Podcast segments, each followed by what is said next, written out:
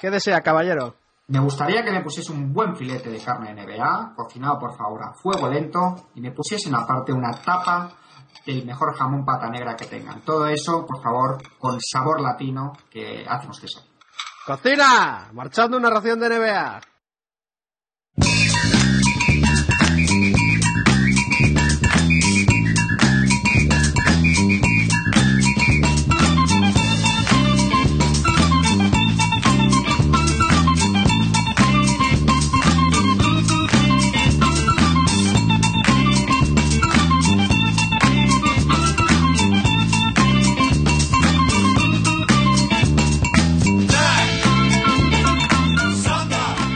Bienvenidos a Ración de NBA, episodio número 208, donde solo hablamos de baloncesto, somos independientes y no nos casamos con nadie, donde repasamos el papel protagonista de los hispanos en la NBA yo soy Javier y mi compañero Chechu, como siempre, os va a presentar el menú del día, pero antes quiero recordaros de que podéis mandar vuestras sugerencias y comentarios a través de nuestro correo electrónico, comentarios arroba y que podéis descargar este podcast por iTunes, por iVoox, por nuestra web, además de nuestra web asociada somosbasket.com y la radio de 4G. Así que Chechu, como ya he dicho, episodio 208 no es el 206, no es el 207, es el 208, que este servidor a veces se equivoca.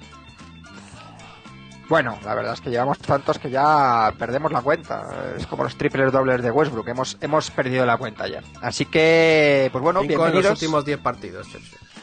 Bienvenidos de nuevo, muchísimas gracias por estar ahí al otro lado, aguantándonos, escuchándonos. Eh, esperemos que durante las próximas dos horas paséis un rato agradable con nosotros, estéis haciendo lo que estéis haciendo, que os sirvamos de compañía y que os ayudemos un poquito a descifrar las claves de lo que ha sido la última semana eh, de NBA. Tendremos eh, el termómetro ya con recta final de temporada regular, con los equipos posicionándose de cara a playoff, muchas cosas todavía por decidir. Así que hay un montón de cosas que os vamos a contar ahí. Tendremos las noticias eh, de Javi, tendremos retiradas, tendremos lesiones. Así que, bueno, pues también cosas, cosas interesantes. Tenemos sabor latino, con muchas lesiones de jugadores hispanos esta semana o unas cuantas, lo tengo un poquito, está un poquito en cuadro eh, mi, mi, plantilla de mi plantilla de hispanos y eh, tendremos también pues píldora, eh, además la píldora que viene viene al pelo totalmente porque habla sobre el Madison Square Garden y tenemos grandes noticias que daros sobre el Madison Square Garden en los próximos minutos. Estamos de nuevo emocionados. tenemos Café Villa y tenemos el resto de los comentarios de los oyentes. Y ah, en estos precisos instantes, en estos momentos, en estos segundos de la tarde en los que estamos grabando el programa, eh, creemos que tenemos la posibilidad de tener a un invitado eh, desde Argentina. Pero el, thriller, eh, digamos, se va a mantener todavía unos momentos porque ni nosotros mismos sabemos si vamos a poder contactar con él. Así que sin más, el balón empieza a votar una semana más aquí en Ración NBA.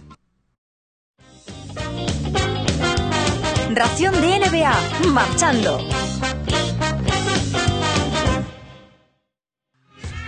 At and where my gals at and to the fellas where my pounds at I know you found that nocturnal's about that. Slip through the darkness now let me get a soul clap uh, now let me get a soul clap and let me hear you say all day. Yeah who are you how do you do come on here sit down grab a brew join my crew. I'm hoping you don't think that I am preachy or pompous. I could promise you my intention was the opposite. But see I don't have much time to be Bueno, mientras Javi toma sus últimas notas, eh, que le veo ahí muy atareado, haciendo, haciendo sus sudokus, haciendo sus estadísticas, haciendo sus no, esto medias. simplemente la, las, las cuentas de Twitter para dar las gracias a la gente, Chechu. Javi, tú estudiabas siempre el último día.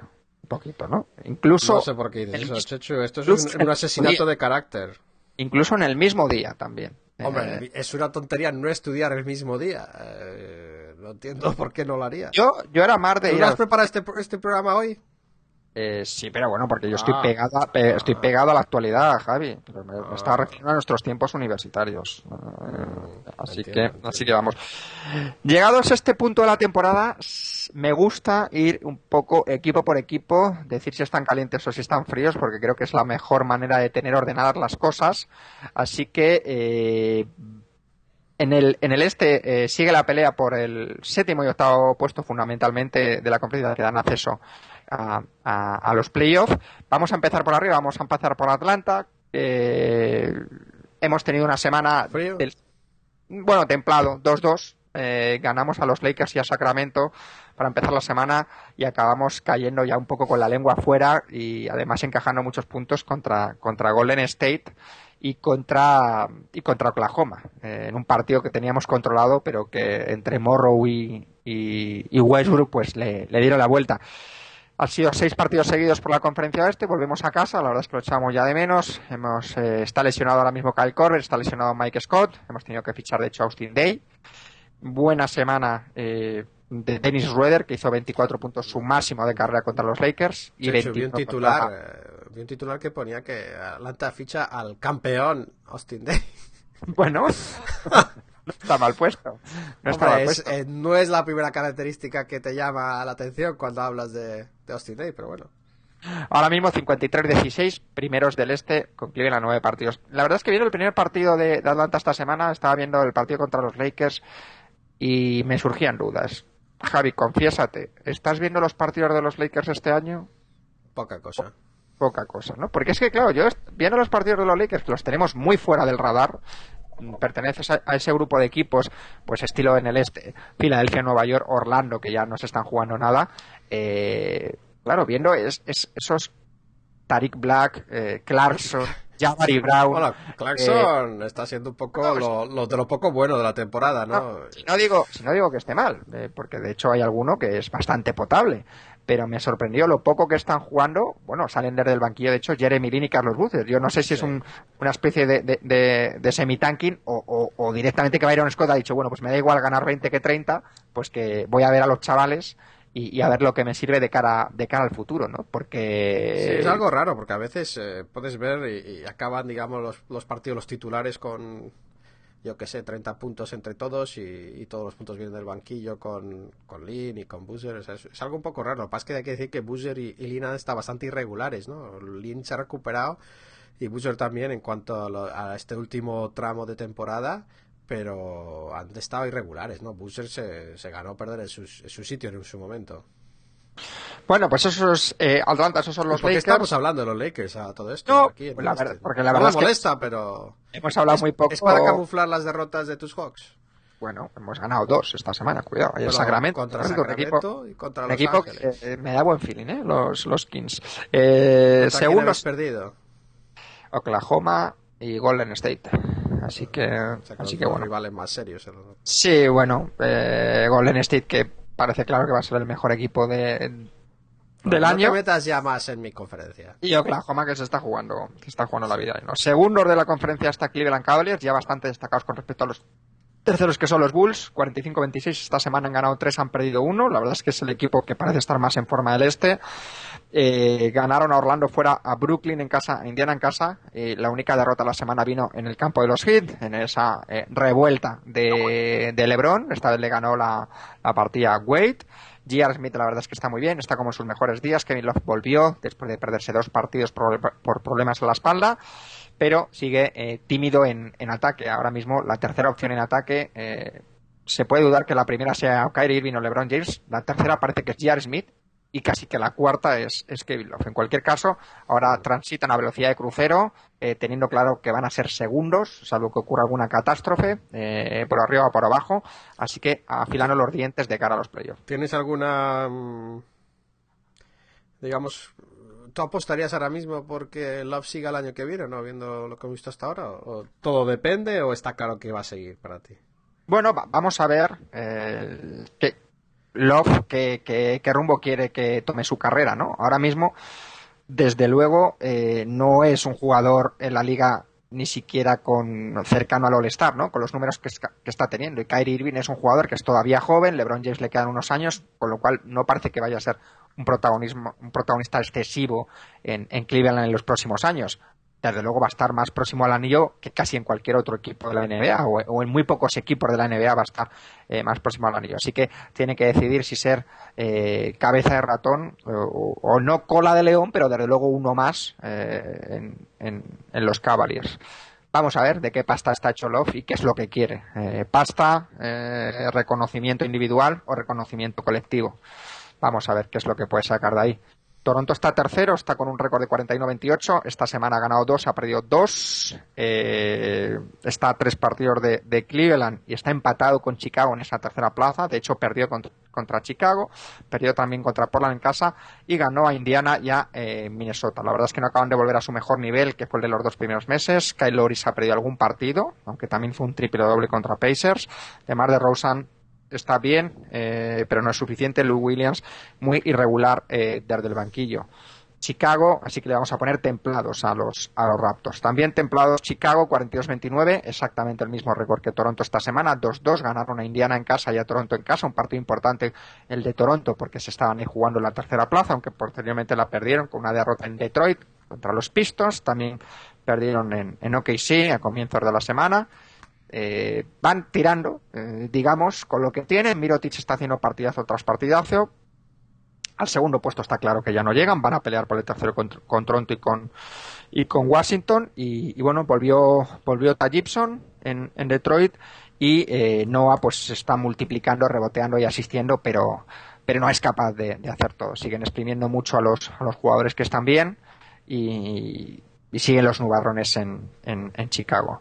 Eh, Washington le vamos a poner calientes porque han ganado dos y han perdido uno. Eh, ganaron a Portland en casa, una victoria, bueno, pues de mucho mérito y ganaron en Utah fuera. Utah es un equipo que, que, después del All-Star y después del cambio que hicieron se está mostrando como bastante sólido en, casa y con una de las mejores defensas de la liga y perdieron en, el campo de los Clippers. Mejor eh, John Wall y Bradley Bill pues que ha podido jugar los tres partidos esta semana. Y vamos con los Milwaukee Bucks, 34-35 se ponen por debajo del 50% por primera vez en, bueno, desde hace bastante tiempo, no recuerdo eh, desde luego, pero es un equipo de los que habíamos marcado en rojo como a seguir, pues están en caída libre, han perdido los tres partidos esta semana, están a seis partidos del quinto y solamente están con un partido y medio sobre el séptimo que es eh, Miami. Han perdido contra New Orleans fuera, contra Spurs en casa, contra Brooklyn fuera tras tres prórrogas. La verdad es que Carter Williams no acaba de carburar y el cambio de cromos pues no les ha sentado nada bien. Es un equipo con claros problemas de tiro exterior, con claros problemas de anotación. Ya lo dijimos que Brandon Knight y Carter Williams son dos perfiles, no digo diametralmente opuestos, pero con características muy diferentes en su juego, porque Brandon Knight es un jugador bueno, pues que eh, de cara al tiro exterior es mucho más eh, aprovechable que desde luego eh, Carter Williams, que tiene muchos problemas para anotar desde fuera, aunque luego pueda hacer más cosas en cuanto a asistencias o, rebote. Pese a los esfuerzos de ante Tocompo, Milwaukee lleva ganados tres de los últimos 15 partidos, así que no llega en, buena disposición a playoff. Y vamos con pues uno de los equipos más calientes de la semana en el este, sin duda Miami Heat, 32-36, 3-0 esta semana. Están a un partido y medio el sexto que es eh, Milwaukee, que ya hemos dicho. Ganó ese, ese chavalín, Wade, se llama Wade. Sí, es increíble, increíble. Yo el, no veo todos los partidos de la semana, pero he visto algún partido de Miami, vi el partido contra Portland, que fue un partidazo, y Wade está como en sus mejores tiempos. Eh, está exuberante y, encadenó creo que siete partidos seguidos con más de 25 puntos, algo que no hacía desde el 2010 y luego hablamos eh, de él entre los mejores jugadores de la semana. Ganaron a Cleveland, eh, ganaron a Portland y ganaron a Denver, los tres en casa, pero los tres buenos equipos, sobre todo Portland y sobre todo Cleveland.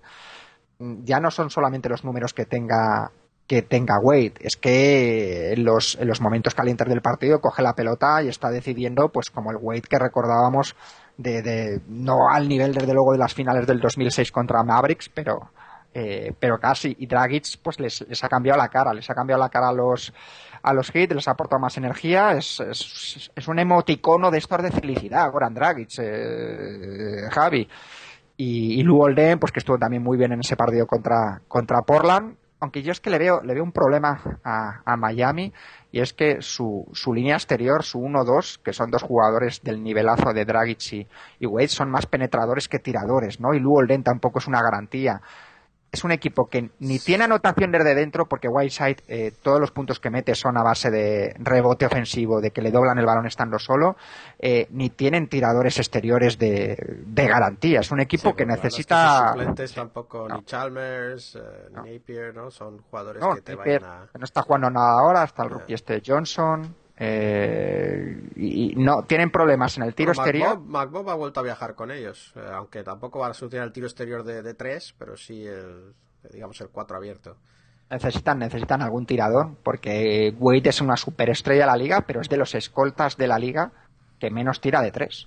Eh, desde, luego, ya sabemos que su fuerte es otro. En el octavo puesto y todavía en puesto de playoff está Boston, 30-38, 1-2 esta semana, así que frío. Ganaron a Sixers en casa con partidazo de Tyler y luego perdieron fuera en OKC y San Antonio. Y luego, sorprendentemente, Indiana Pacers, que venía en una buena racha. Ha perdido los cuatro partidos esta semana, ha perdido entre Toronto, Chicago, Cleveland y Brooklyn.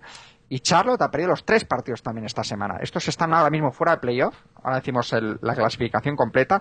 Y el otro equipo caliente la semana, aparte de Miami, se lo vamos a dar a Brooklyn. Brooklyn que le teníamos ya casi como enterrados, eh, casi como fuera de la lucha por playoff. Pues no. Está ahora mismo 29-39. Está a un partido de Boston o sea que, que, que, está de pleno la lucha y esta semana ha ganado eh, tres partidos, ha ganado a Minnesota, eh, ha ganado fuera, ha ganado a Milwaukee en casa y ha ganado a Pacers fuera, ¿no? Con Milwaukee con triple prórroga. Y Brooklyn es el típico equipo que, que, que, parece que tiene poco carácter, ¿no? Si, si, dices quién es el líder del equipo en Brooklyn, ¿quién te puede salir? Te puede salir Aaron Williams, te puede salir Joe Johnson, te puede salir Brook López. Williams no me sale, seguro sí. que no, porque lleva, lleva tiempo sin, pero Brook sí, López, Joe Johnson, no, es un equipo que. Joe que, Johnson es un líder sin sí. liderazgo.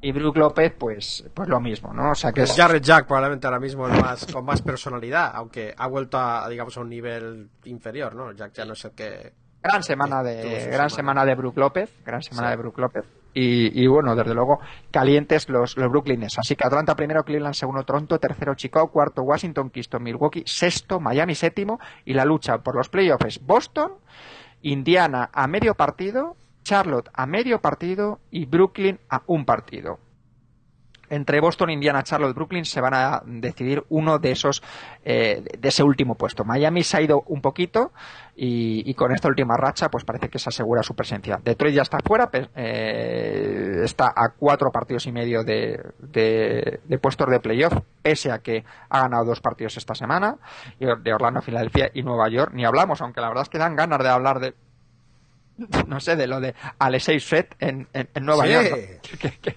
que tú... Ese es otro, de, ¿de dónde ha salido ahora? Sí, como les tenemos ya, ya digo, eh, totalmente fuera de foco, pues no nos fijamos, no nos fijamos en, en ello, pero lo de Nueva York. Eh, ¿Y el italiano ese, Andrea, no sé cuántos? Incluso llega a dobles dobles de, de vez en cuando. Así sí. que, bueno, ganaron a San Antonio eh, esta semana en la prórroga en un partido que Popovich calificó de, de patético. Pero vamos con los jugadores. Eh, los jugadores de base, eh, Reggie Jackson, ya decimos que había sido una buena semana para Detroit, aunque llega un poco tarde. Reggie Jackson, 19 puntos, 14 asistencias, hizo un partido de 22-20. 20 asistencias. De escolta y mejor jugador de la semana, D. Wade, 29 espera, puntos. El espera, ¿el base, base? quién has dicho? Reggie Jackson tenía mucho donde elegir porque la es verdad un, es un Grizzlies killer no ya se la sí. se la ha catalogado así porque hace sus mejores partidos quizás y su mejor semana no de su carrera posiblemente. Sí, eh, tenía la verdad es que bastante competencia porque incluso había, Goran Dragic había jugado bien, John Wall, George Hill, Alexei Svet, eh, ¿por qué no? De escolta y mejor jugador de la conferencia este esta semana. Traemos a D-Wade, 29 puntos, 4 asistencias, 2 rebotes, 2 robos, 57% en tiro de campo en las 3 victorias de los de los eh, Miami Heat. Eh, alero, pues Giannis Antetokounmpo, que pese a la racha eh, tan lamentable que está teniendo Milwaukee, 19 puntos, 11 rebotes, 3 asistencias. El futuro ya está aquí y lo estamos viendo.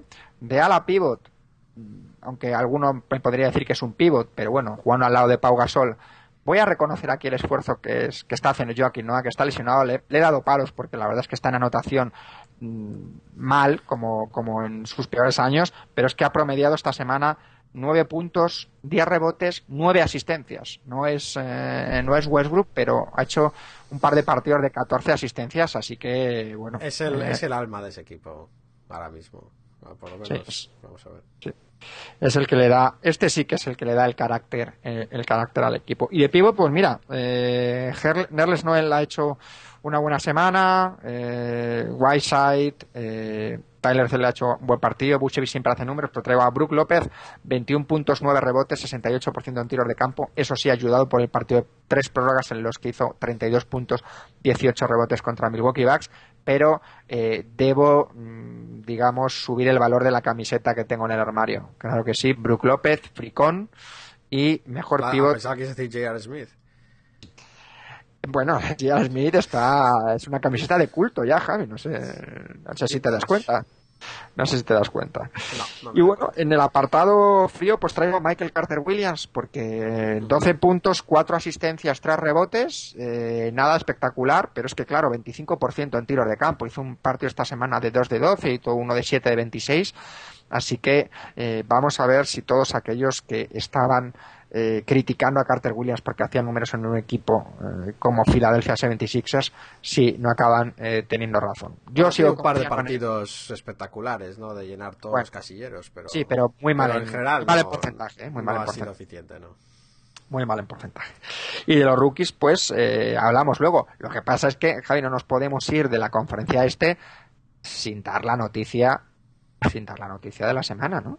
O sea, raci- ¿Cuál vas a decir? Que es la Hombre. noticia de la semana. la noticia de la semana es que eh, pasamos a un nivel superior. El Wells Fargo nos Ah. ha acogido, nos ha acogido y le estamos muy agradecidos. Pero eh, Javi mañana Sí. Madison Square Garden, New York Knicks contra Memphis. Es cierto que no es el mejor año para ir a ver a los Knicks, que no va a tener mucha chicha que rascar ahí, porque además ya no tenemos a Prigioni, pero el Madison es el Madison, ¿no, Javi? El Madison es el Madison. Esto es. eh, no vamos a olvidarnos de, de Philly, eh, nuestros orígenes, pero el Madison es la meca del cine, ¿no? Y claro, es otro. Es La otro meca del básquet, ha- habrá que decir, ¿no? La meca del La cine. meca, ¿Yo qué he dicho? ¿Qué La he dicho? meca del cine. También un poco, pero... últimamente estoy, estoy un poco ma- ma- peor de lo habitual, pero sí, la meca del básquet. Y, y ahí estaremos. eh, va a ser algo espectacular para, para mí. Esperamos que podamos transmitírselo, transmitirlo a todos vosotros, ¿no? Mediante un poco las interioridades que intentamos contar. Eh, esperemos que haya mucho que contar. Eh, últimamente no vemos a, a Calderón jugar demasiado, ¿no? No, sé. No, es que no, se, se, lo, lo decíamos en Sábado Latino, pero lo decimos ya, parece ser que no va, que hay bastantes posibilidades de que no vaya a jugar en el resto de la temporada. Eh, entonces no sé si vamos a poder hablar con él. Mm, porque Bueno, casi pues, que- eh, supongo eso lo sabrás tú mejor que yo. Los jugadores que no eh, que no se visten, digamos, me parece que no tienes acceso a ellos, ¿no? Porque no sé si ni siquiera están en el vestuario en el momento de la ducha y las entrevistas. Así que Sí, algunos que pueden pasar por ahí, pero no, creo siendo en casa además, no, no sé cuánta, cuánta motivación hay para quedarse esperando a los compañeros que se duchen, ¿no? Porque te coges el coche y te vas para casa o el, lo que hagan, ¿no? El, Claro. el chofer. exactamente. Así que eh, así que bueno, pues eh, tendremos a Mark ahí, aunque Sí, sí, eh, lo hemos puesto también en Facebook, así que en la sección del oyente podemos comentarlo un poco más en los comentarios. el problema, el problema que veo con Mark es que va a ser una presa de los medios porque se rumorea Sí, fichaje en Nueva York, pues claro, van a ir a por él. Van a ir a por él, Javi. Sí, vamos a que- tener otros objetivos, aunque no hable en español también. eh, hay mucha gente interesante en Memphis con la que hablar. Está, hay ¿Quieres alguno en Nueva Tony York Allen? también. Yo, yo estoy seguro que vas a ir a por Tony Allen, ¿no? Tony Allen, Zibo, es como, no, es algo muy especial. Pero también estaría bien hablar con Bargnani, ¿no? Y, Sí, Bargnani eh, seguro que entiende, ¿no? Eh, algo de español, digo yo. sí, sí, podemos intentar hacerlo en, en español italiano, no sé si, si eso es mejor que en inglés, lo, lo- veremos, pero vamos, esperamos que, que Mark por lo menos tendremos declaraciones suyas, no sabemos cuántos, no nos va a dar, no espero que nos dé cinco minutos como, como nos dio Pau, o, estar solo con él como, como pudo hacer Santi, para eso tenemos eh, la cobertura de, de múltiples estadios, pero bueno, eh, esperemos que, que haya suerte y que podamos traeros algo. Bueno, pues todos al Madison con Javi, claro que sí. Eh, y ahora, tras eh, estos momentos de, emoción, pues nos vamos a la más cruda actualidad, que es hablar de la conferencia oeste, Javi, de cómo están por allí las cosas, que también están calentitas. Nos cogemos el avión. Go west, young man, go west.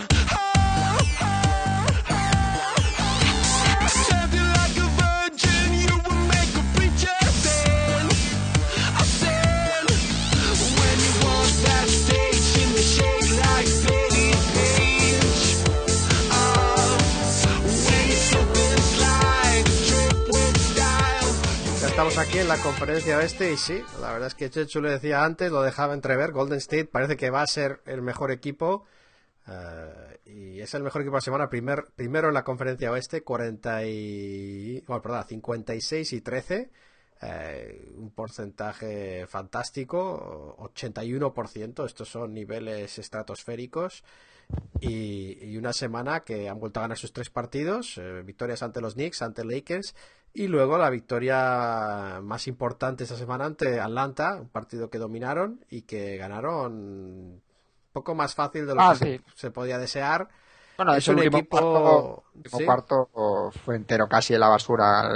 Ya rompieron el partido en el tercer cuarto. Recordar que Sí. estaban jugando sin Clay Thompson, ¿no? Que se había lesionado el partido Sí, anterior. Es que tienen, da la impresión de que tienen tanta munición, ¿no? Tienen tanto armamento. Igu- Iguodala, estamos viéndole, ¿no? Los Es que mejores momentos Iguodala de hizo el temporada. part- partidazo del año lo hizo contra nosotros. Y luego Sí, Harrison sí. Barnes mm, metía los Harrison. Barnes afilando Harrison la puntería, Draymond Green. Sigue con sus 15, 7 y 6 o lo que sea todos los partidos, ¿no?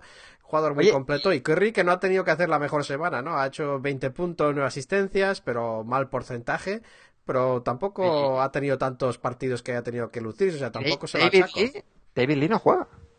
David Lee es Ah. un tema, es un poco lo que puede llevar a este equipo. Lo único, lo está llevando muy bien David Lee por ahora, pero eso sí que es un poco el, eh, digamos, el, el posible problema conforme avance la temporada, porque David Lee quiere ganar un anillo, pero querrá, querrá también tener algo de, de impacto. Ya no te digo, David Lee era el jugador más importante del equipo hace dos años, quizá, antes de la explosión de Carrio, quizá tres años, ¿no? Pero ha pasado de ser un All-Star, un 20-10 en perenne, ya no te digo que sea un jugador como Bogut que juega unos minutitos es que no juega nada, vamos, yo en el partido, en el partido de Atlanta no juego nada. Eh, No, además que sí, Kerry dijo que debía ser muy duro para él, que podía llegar a un momento que no sabría cómo se llevaría el tema de si no llega a jugar y bueno, ya rápidamente se ha dado ese momento. Eh, es, es un poco la única factor hasta ahora, hay que, hay que darle muchísimo mérito a David Lee, ¿no? Que, que no ha causado ningún problema en esta situación. No está dejando que afecte al equipo, sabe que, que su sustituto Draymond Green y los demás jugadores lo están haciendo fenomenal, como dices tú, Harrison Barnes eh, es otro de, digamos, los rescatados de, de Mark Jackson, de, de Mark Jackson, digo, de Steve Kerr. Si miramos Steve Kerr, ha liberado a, a Clay, eh, ha ayudado a Curry a que sea un poco más defensor. Y, y luego Draymond Green es, su, ¿no? es, es, es otro de sus méritos. Y, y por último, Harrison Barnes, o sea, que ha, ha sacado, digamos, más, re- más rendimiento de varios jugadores a una costa de David Lee, a costa de, digamos, un protagonismo menor de Iguodala. Eh, así que vamos a ver cómo evoluciona ese equipo. Pero esta semana, sin problemas, que decimos, Curry nos ha salido, pero tampoco, tampoco le ha hecho falta. Eh, y luego, segundos, eh, ya a ocho, ocho derrotas de ellos, o sea, lo que son. eh, ¿Cuántos games back? Son siete partidos y medio detrás, eh, conforme a la, cómo se computa. Eh, 49-21 los Grizzlies. Eh, los Grizzlies es un, un problema un poco distinto. Han tenido una semana buena en cuanto a balance, cuatro victorias una derrotas. Victorias en Milwaukee, en Denver, derrota ante Detroit, victoria ante Dallas y Portland. Esas dos últimas de mucho más de mucho más mérito, aunque contra Portland se lesionó Aldrich, pero ganaron, ganaron bastante fácil. Eh, Detroit fue un partido que se les escapó y es una, semana de problemas en, en Memphis, ¿no? Se ha mejorado ese último tramo de la semana con, con Conley jugando más, eh, jugando, porque había un partido que se ha perdido. Pero hemos visto roces, Checho, hemos visto roces en la cancha, hemos visto frustración, ¿no? Hubo un momento contra, contra Detroit que, que Marc Gasol eh, coge el balón y cruza la pista, digamos, sube el balón en el contraataque y, empuja a posta a, Drummond, ¿no? Y, la nota curiosa se queda en el suelo, 30, yo qué sé, 30 segundos o lo que sea, un poco quejándose. La repetición era clara que era falta suya y, y, y Marc Gasol eh, me pareció genial que va al comentarista de la televisión de los Grizzlies, que es Brevin Knight, ¿no? durante el juego, o sea, ahí, y le pregunta que, que si le pareció falta, ¿no? Y el comentarista, eh, que te acuerdas de Brevin Knight, el bueno Brevin dijo, Eh, sí. sí, sí que es falta. Y estaba muy claro, pero es que antes de eso, no sé si lo hemos mencionado aquí, la, una pelea en un entrenamiento Sí, entre con Calates y Tony Allen. sí. eh, hubo también gritos en un partido entre ellos. eh, Tony Allen diciendo que pues que no se le ocurre hablarle a él. Eh, Marca a veces apaciguando. Eh, caliente tras, eh, tras la derrota ante Detroit. Eh, estamos, estamos en un periodo un poco de mm, de transición. Eh, han salido muy mal tras el All-Star, están jugando simplemente al poco mejor del 50%.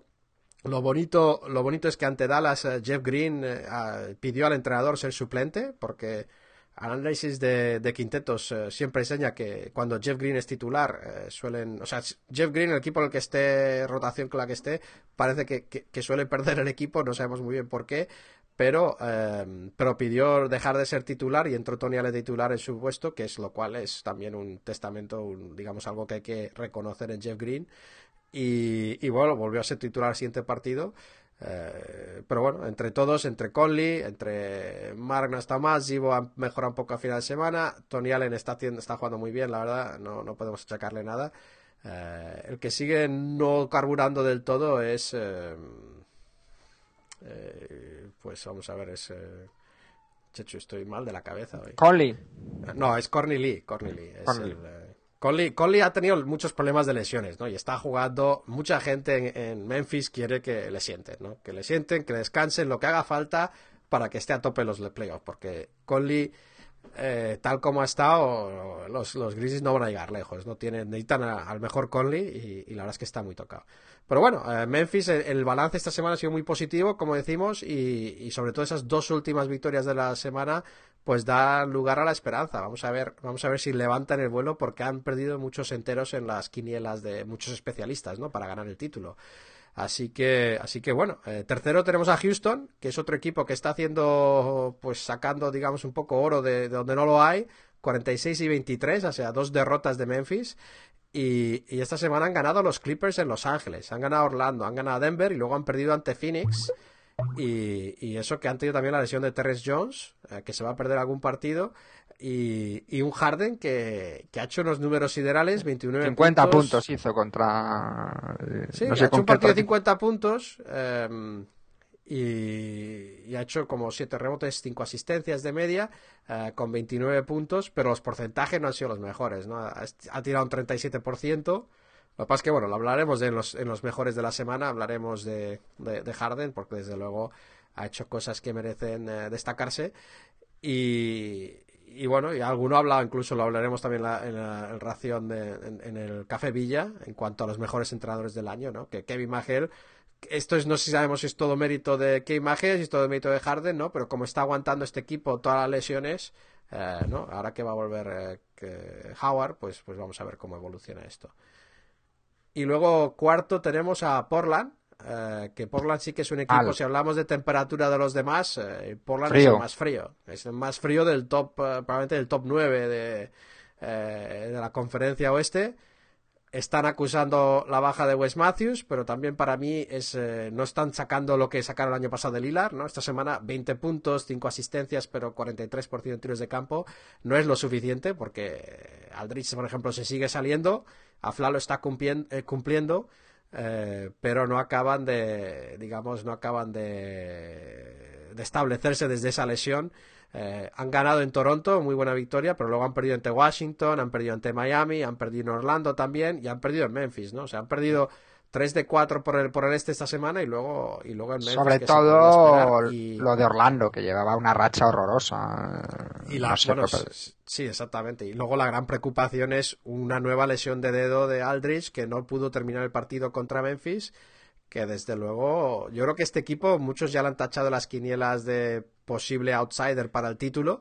Y creo que, desde luego, si pierden más tiempo de Aldrich, pues van a perder puestos también en, la clasificación ah, rápidamente, ¿no? Aquí no te puedes dormir. Luego vamos con eh, el quinto puesto. Tenemos a los Clippers ahí, 45 y 25, a solo, a solo un partido de, de Portland. eh, y han tenido una semana de tres victorias una derrota. Les ponemos en la zona de templados porque esas tres victorias son ante Charlotte, Sacramento y luego Washington, que no sabemos muy bien qué esperar de ellos. Y han tenido una derrota ante un rival directo como son los Rockets en casa, ¿no? Eh, lo cual duele. Eh, siguen con un DeAndre Jordan que rebotea, eh, que rebotea y, y defiende muy bien y tapona. Tienen a Blake Griffin que va mejorando, ¿no? Blake Griffin esta semana 18, 15. eh, lo cual no está mal, 18 puntos, 10 rebotes y 5 asistencias. Y luego tienen a un Chris Paul que estamos viendo que está enorme, ¿no? Eh, 26 puntos, eh, vamos a verla aquí, Eh, por ejemplo, Chris Paul, 26 puntos, 10 asistencias. Si no fueran por las semanas de algunos de sus rivales, estaría haciendo jugador de la semana eh, una semana sí y otra también. Y luego eh, el mejor Reddick de su carrera probablemente estamos viendo, ¿no? Estamos viendo un Reddick que está en 52% en tiros de campo, 43, eh, 44% en tiros de tres esta semana. Eh, 23 puntos, un jugador que no te va a hacer muchos rebotes, muchas asistencias, pero te va a notar. eh, Es un ejecutor. Cada vez más. Cada vez más y, y cada vez eh, cada vez más efectivo, ¿no? Hemos leído unas declaraciones suyas que habla de, digamos, que se siente con confianza que cada tiro que tira piensa que lo va a meter, así que están bien posicionados de cara a esta recta final los Clippers eh, para, para, digamos, hacer un movimiento. Y otro que está muy bien posicionado, si hablamos de peligros, es el sexto, que son los San Antonio Spurs, 43 y 25. Eh, uno de los equipos más calientes ahora mismo, ¿no? han ganado 8 de 10 partidos.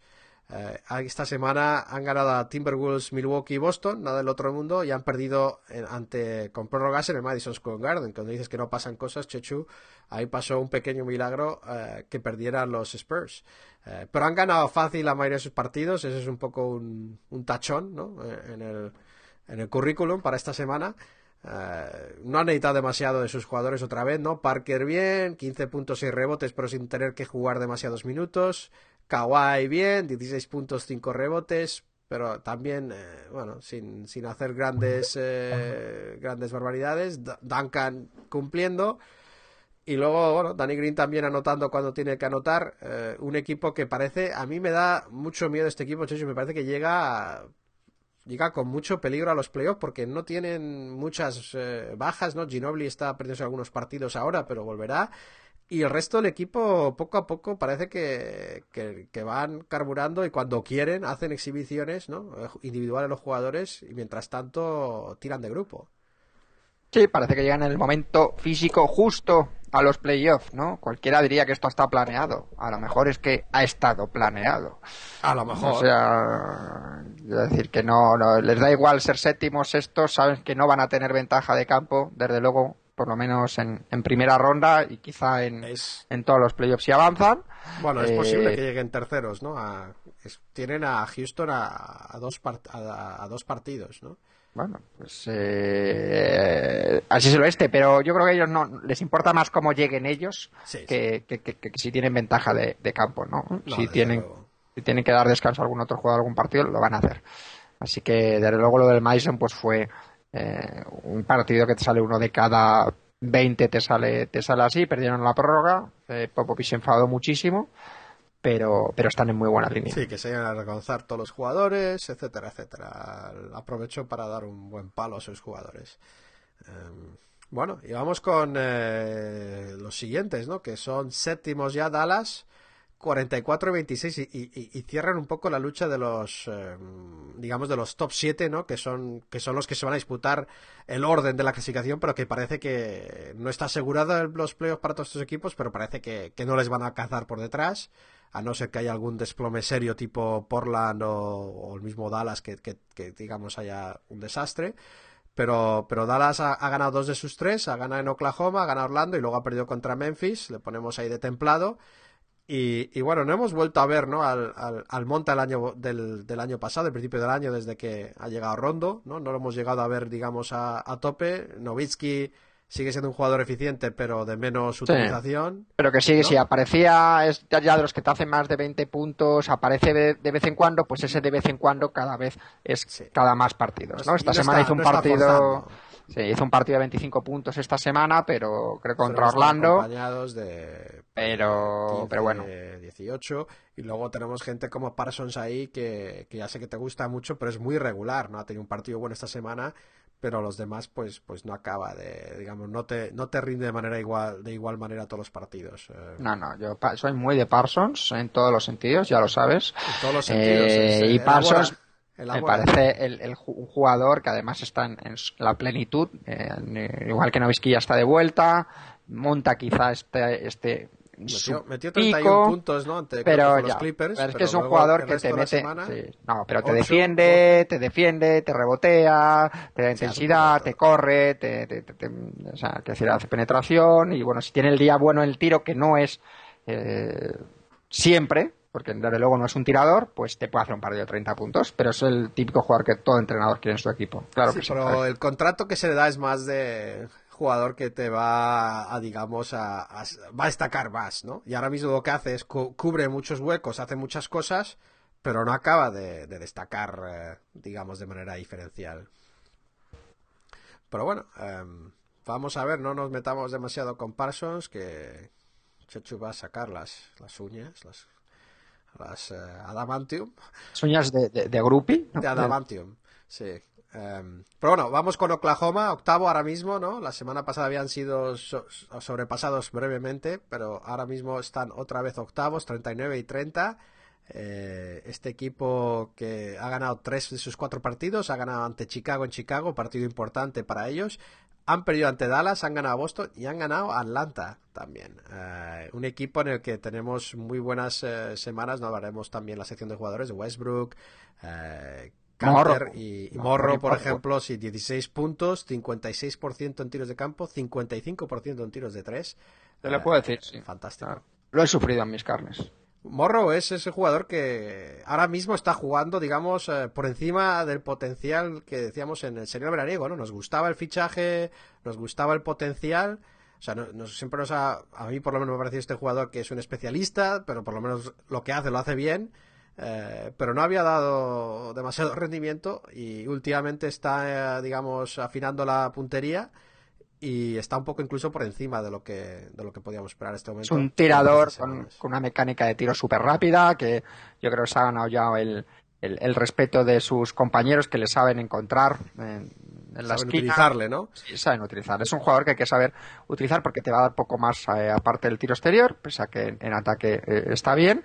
Y luego el otro que está jugando muy bien es Steven Adams, ¿no? Con la lesión de Canter y de Ibaka y tal, pues está ahí el tío haciendo sus dobles dobles eh, muy bien. Y Westbrook a nivel, pues a nivel de, de MVP. Lo Eh, hablaremos, lo hablaremos en la sección de jugadores, Chechu. Eh, Hay que hacer un delica- una delicada coreografía aquí para no revelar todos los jugadores, pero, pero sí algo tiene que caer.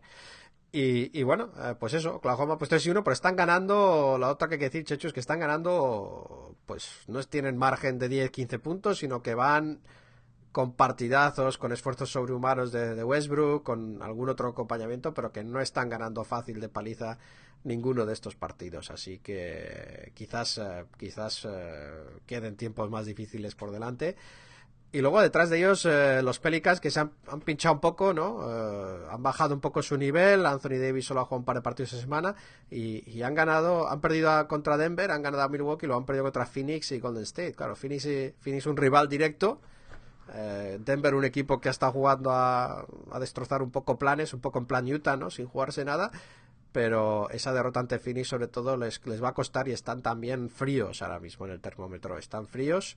Eh, el mismo el mismo Anthony Davis, esos dos partidos fantástico en uno de ellos, acaba con 28 puntos, 13 rebotes, 5 asistencias y luego 6 tapones de media, ¿no? En esos dos partidos, en un partido que ha sido un cuadro, cuádruple doble, aunque no llegó. Eh, así que bueno, siguen teniendo futuro, pero lo que es el presente no sé, no sé si van a llegar, ¿no? Parece que no van a llegar. Ah, y otro que viene por delante, Phoenix empieza a carburar, tres partidos ganados esta semana, a 37 y 33, a medio partido de los, de los eh, Pelicans y a tres partidos de Oklahoma, así que probablemente les pilla un poco lejos. Eh, de- victorias ante Knicks, Pelicans y en Houston, eh, victoria importante de Phoenix. Así que vamos a ver si este equipo intenta ganar o no los Phoenix. Eh, intenta meterse en playoff o no y luego detrás de ellos ya queda pues todos los demás ¿no? Utah que parecía que hacía una, un amago de, de, de pelear pero ahora mismo está más bien a mata gigantes ¿no? Denver ya hablaremos en las noticias y luego los demás equipos también que, que tampoco son relevantes así que con eso vamos a los mejores jugadores de la semana en la, bueno vamos a los, al peor a la zona fría de jugadores simplemente un jugador solo traigo que va a ser Ben McElmore de Sacramento, 7 puntos, 30% en tiros de campos, la habíamos visto muy bien esta temporada por momentos, ¿no? Nos hacía ilusión, Eh, es un jugador que entró en la NBA hablándose de él de potencial All-Star, Eh, habíamos visto un poquito de eso más, digamos, hace, hace unos meses casi, pero esta semana, desde luego, no ha sido ella. Una semana que necesitaban y, que, no, que no han tenido su rendimiento, ¿no? Porque ha habido otros jugadores que han perdido partidos. Así que bueno, vamos a la zona noble de jugadores. Y vamos a empezar por, por Westbrook, porque no vamos a, a retrasar más lo obvio, ¿no? Westbrook es el mejor jugador de, de la semana, el mejor base de la conferencia oeste, eh, porque sigue, sigue, perdiendo, sigue perdiendo balones, pero está consiguiendo por lo menos tres robos por partido. Están 33 puntos, 8 rebotes y medio, 10 asistencias y media, eh, sin grandes porcentajes, 42%. Pero tú fíjate la presión que somete al- a la defensa rival, Chechu, que esta semana ha promediado 15 tiros libres por partido. Yo no sé cómo aguanta esto, ¿no? Porque son todos cerca de la canasta, normalmente, la mayoría de esos, de esos eh, en- en, digamos, faltas que fuerzan penetración. Va Pero- con sus penetraciones locas, pero luego es capaz de saltar a por el rebote y de saltar a por Sí. el rebote y de, y de, y de si, si falla robar el balón es, es increíble. Che- Chechu, 5 triples dobles en los últimos 10 partidos. Es- Bueno, desde el All-Star No promedio un hemos triple visto. doble. Eh, Desde el All-Star creo que promedio un triple doble, porque cuando no hace triple doble es porque hace siete rebotes o, o nueve asistencias o, o ¿Puede- cosas así. Pero, ¿tú- ¿Puede aguantar este ritmo? Pero es que además empuja al ¿Puede equipo. aguantar? Sí, sí, yo creo que Es físicamente. esto es inhumano. Esto no es, no lo hemos visto nunca. Esto, esto porque es un despliegue físico. Hay otra gente como Durant que te puede hacer esto sin, no, digamos, sin tan, de- sin tanto despliegue físico por su tiro, Sí. por su estilo. Pero Westbrook es, es, es turbo todo el rato el turbo. Sí, no tiene, no tiene dos velocidades, solo tiene una y ahí va a lo loco. Tiene turbo y super turbo. Sí. Eh, bueno, pues, eh, pues Westbrook, el mejor base de la semana. Habíamos mencionado también Chris Paul como, como digamos, el segundo lugarteniente en este caso. Eh, así que enhorabuena para Chris Paul como segundo. Lo que pasa es que, claro, es difícil contra Westbrook ahora mismo. Luego, escolta, sí que hemos traído a Harden. Eh, 29 puntos, 7 rebotes, 5 asistencias. Pero eso sí, muy malos porcentajes de campo. 37%. Lo que pasa es que, claro, ha llevado a su equipo a ganar. Aún así, no ha conseguido encontrar la forma de ganar. Eh, ha hecho un par- el partido ese 50 puntos, Checho, tiró 25 tiros libres. Sí. Y no sé si hay que preocuparse o no, pero sí que he notado que en 5 de sus últimos 10 partidos no ha llegado a los 20 puntos, ¿no? Y cuando no ha llegado a los 20 puntos, solo han ganado uno de los 5, el, eh, uno de esta semana concretamente. Así que hay que vigilar un poco si empieza a ralentizarse. Es difícil decirlo cuando ha hecho 50 puntos en un partido, pero eh, tampoco es normal que este jugador haga, pues eso, menos de 20 puntos en 5 partidos con el equipo que tiene ahora mismo que necesitan sus puntos, aunque no lo han necesitado del todo porque han ganado. Así que, bueno, vamos a, vamos a, por eso le ponemos aquí entre los mejores de la semana, a pesar del porcentaje. Y luego de alero traemos a Rudy Gay, eh, solo dos partidos, pero 28 puntos, 7 rebotes, 4 asistencias, sobre todo con, eh, con, con un partido en el que metió, vamos a ver, eh, metió 33 puntos y 9 rebotes. Eh, le sirvió para ganar uno de sus dos partidos eh, que jugó, así que eso le ha bastado, sobre todo por la competencia que tanto Kawhi como Hayward no, no se han salido precisamente, no han hecho mal, pero sin, sin grandes eh, alardes. Y luego en el puesto de 4, Anthony Davis muy bien, pero se lo damos a Aldrich. Aldrich 28 puntos, 11 rebotes, 3 asistencias, 57% de tiros de campos. Si excluyo el último partido contra Memphis, que donde solo pudo jugar unos 19 minutos, 18 minutos por lesión.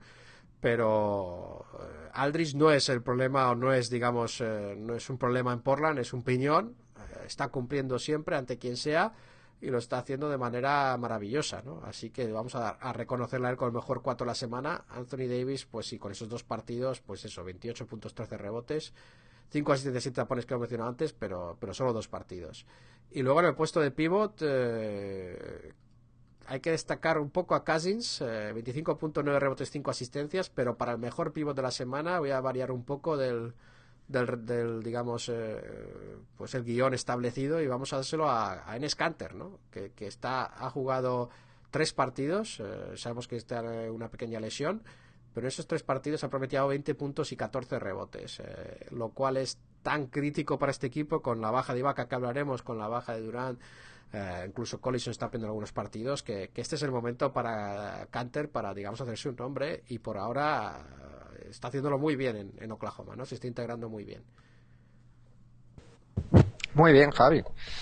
Eh, eh, ¿De rookies me traes algo o no? Rookies, eh, sí, bueno, ya sabes que miramos las dos conferencias. Para mí, Yo no.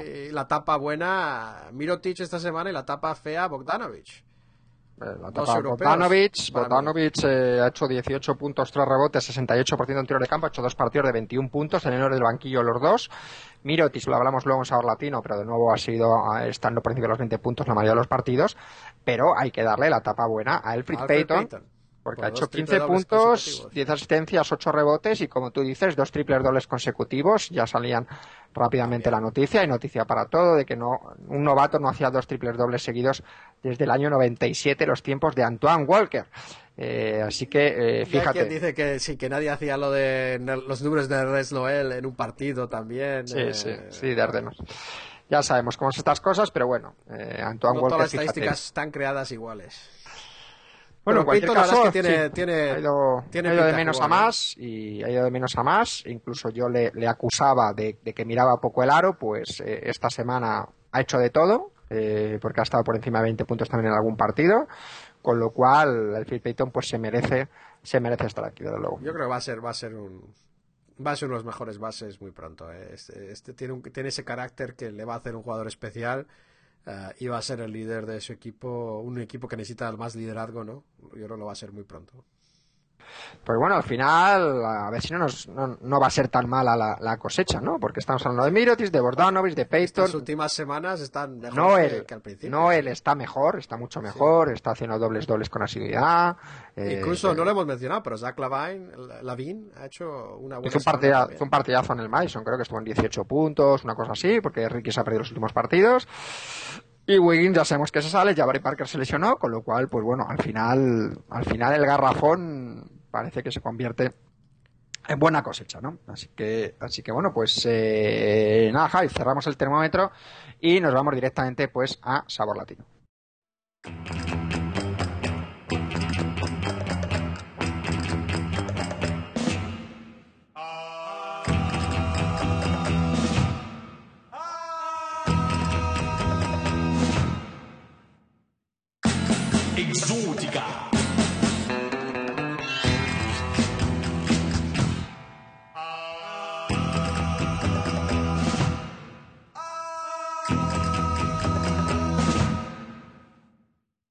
Muy bien, pues estamos aquí ya en Sabor Latino y como le decía Javi, no voy a llegar a los extremos de Minnesota, que tuvieron que llamar a, a un jugador al que, al que tenían literalmente más a mano para completar, eh, digamos, el cuadro para jugar contra los Knicks. Un jugador Eh, que habían eh, que ya habían hecho el scouting, o sea, no es que simplemente Sí, sí. eso fue un factor Pero- importante, pero no el único. decisivo. Porque yo también estoy por la zona de Nueva York y no me llamaron. Decisivo, decisivo, pero yo entre que Claver se ha ido, Calderón está lesionado, eh, pues Ginobili está, se ha lesionado, se ha lesionado, ha tenido unas 15 en el tobillo derecho, jugó solamente contra Minnesota esta semana, tiene entre 7 y 10 días.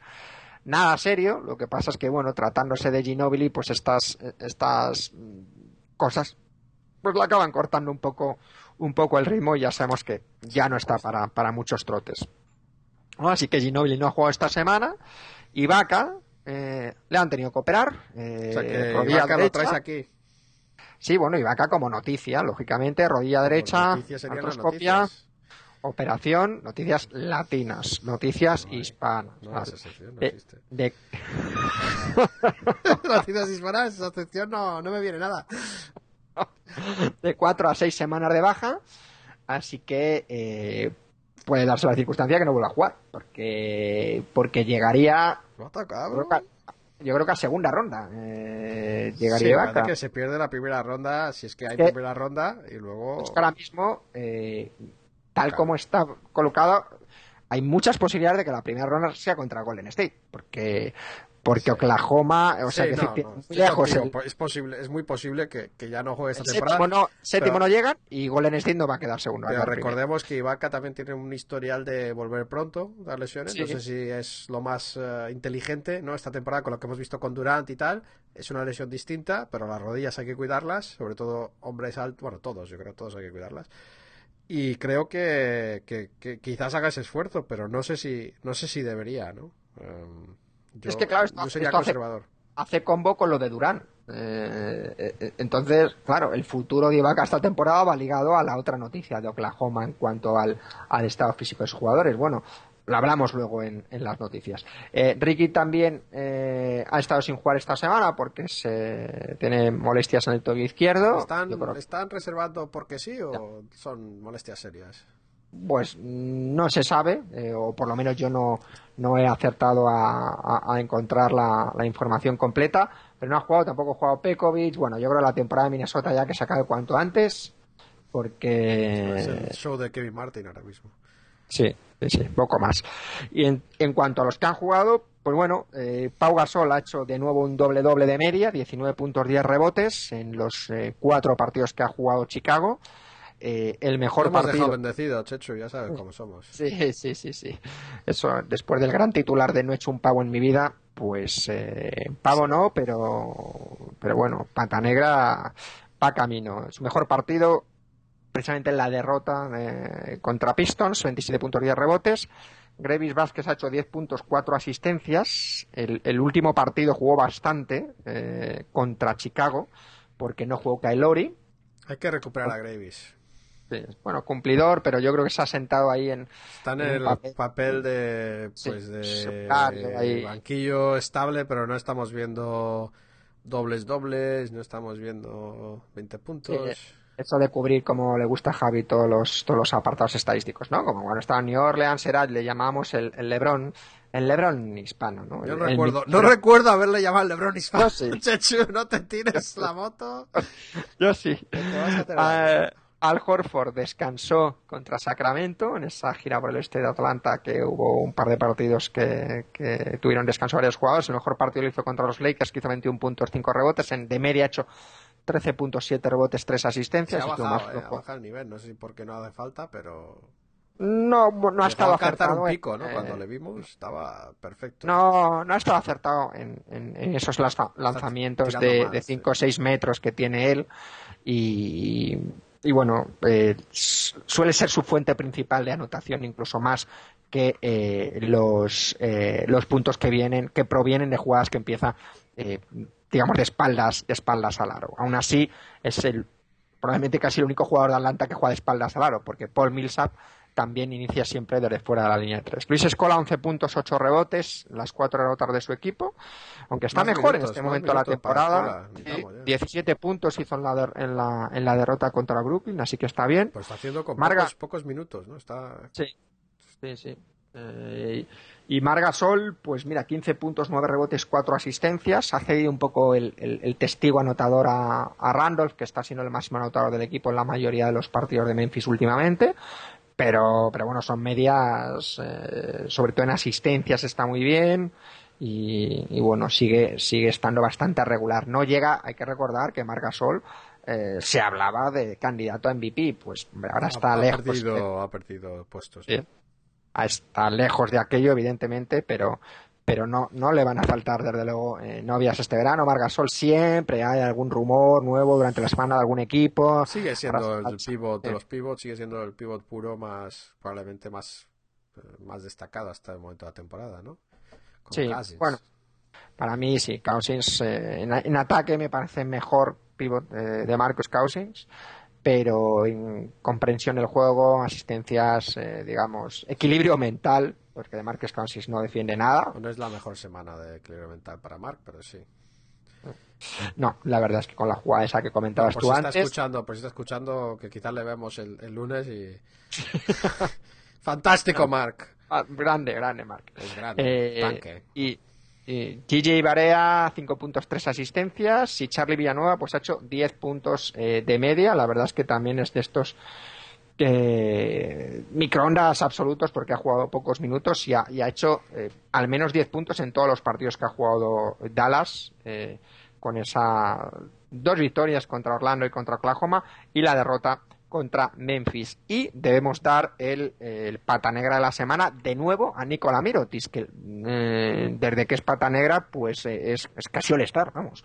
Ha hecho 22 de puntos. nuevo, o sea, ¿fue el pataré la semana pasada? Sí, yo creo que sí. Eh, Escola, sí. ¿no fue Escola? la- Ah, no, perdón, la- la- hace dos, hace dos, cuando le incluimos por primera vez, exactamente. Ha hecho 22 puntos, 8 rebotes y esas medias vienen, están afeadas eh, porque en el último partido ya juega Tallins, no juega menos y además no está acertado, a- eh, hace 8 puntos, 5 rebotes, pero es que ya te digo, 27 puntos contra Oklahoma, 25 puntos contra Indiana y 29 puntos y 11 rebotes A contra veces sin... Y lo que digo, Pero- a, veces, a veces sin grandes porcentajes de tiros de campo, No, pero no, con no, pero muchos es que- tiros libres para un rookie. ¿eh? Pero es que 29 puntos contra, To- contra Toronto hace 21 tiros y para que los pongáis en situación, Gasol hace 9 tiros ese partido, Aaron Brooks hace 11 tiros ese partido, que son los dos siguientes, o sea, hace más tiros que, eh, que cualquiera del equipo y que los dos siguientes que más tiros hacen. O sea, que eso habla de, ya de la, del peso de, de, de Mirotic ¿eh? en, Sí, no, en- y lo- en eso el que, le ayuda mucho el hecho de poder sacar, tiene bastante habilidad en sacar faltas, en forzar faltas, en ir directo al contacto, ¿no? Lo cual le ayuda a él y a su equipo, ¿no? A, digamos, a... a Está crecido. mejorando. Está crecido porque él comentaba el otro día después de precisamente creo que de este partido que, que dice que, él- que lo que le preocupa es la defensa eh, que donde tiene que mejorar es la defensa que él jugará si eh, tiene buena defensa dice porque el ataque no es un problema para él o sea así así así Está, va está hablando cibodiano. Sí, sí, así va de sobrado Nico, de que el No ataque problema. no es, no es un problema para él.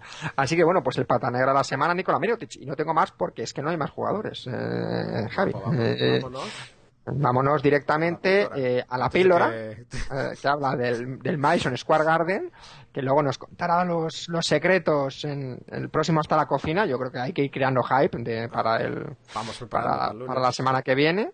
Eh, pero antes, Luis Fernando, el Madison Square Garden, y luego nos vamos con las noticias de Javi.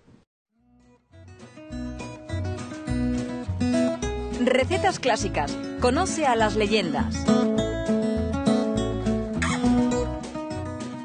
De todos los recintos cerrados existentes en el mundo, el más conocido es indudablemente el Madison Square Garden de Nueva York. La casa de los Knicks es mucho más que un pabellón donde se juega al baloncesto. Durante años fue el centro del boxeo mundial. Allí se efectuaban los combates más importantes del momento. En él han tenido lugar conciertos históricos y convenciones políticas multitudinarias. El Madison Square Garden actual es la cuarta construcción que existe con ese nombre en la ciudad de Nueva York. El primero se inauguró en 1879 en la Plaza Madison, de donde proviene el nombre de Madison Square, pero luego fue demolido y reemplazado por otro edificio. En 1925 se trasladó a la Octava Avenida, desde las calles 31 a la 33. En 1968 abrió las puertas el actual, situado donde se ubicaba la antigua estación de trenes, en pleno corazón de Manhattan. Ya sea por la ciudad que lo acoge o por la historia del recinto, la realidad es que todos los grandes jugadores de la NBA que han jugado allí han querido dejar su impronta, lo que hace que exista un rosario de actuaciones portentosas dignas de destacar.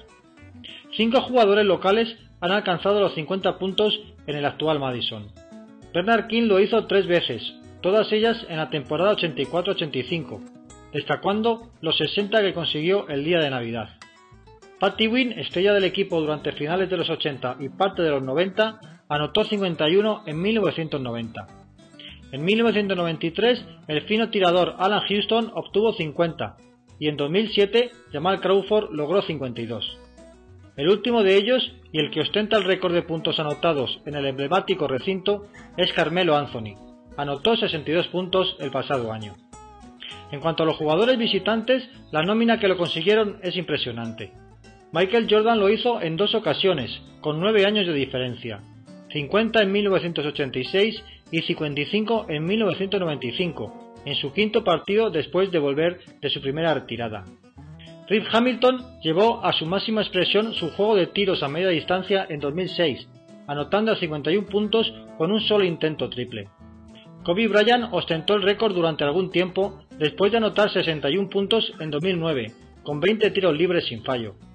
LeBron James lo ha hecho hasta el momento en dos ocasiones, 50 en 2008 y 52 en 2009, unos días después de que lo hiciera Bryant. Para terminar, la estrella emergente de la actual NBA, Stephen Curry, logró 54 puntos en 2013, con 11 de 13 en triples. El repaso a las grandes actuaciones producidas en el Madison no estaría completo sin hacer una mención especial a Reggie Miller y su actuación en el quinto partido de los playoffs de 1994, donde consiguió 39 puntos, 25 de ellos en el último cuarto, aunque es más recordado por los gestos que hacía a Spike Lee después de cada canasta. En 2023 el Madison deberá buscar otro lugar, ya que será demolido, según decidió el Consejo de la Ciudad de Nueva York. La idea es ampliar la estación Pensilvania, ubicada debajo del recinto, y por la que circulan nada menos que 500.000 personas al día. En su nueva ubicación seguro que conserva esa historia que le hace tan especial.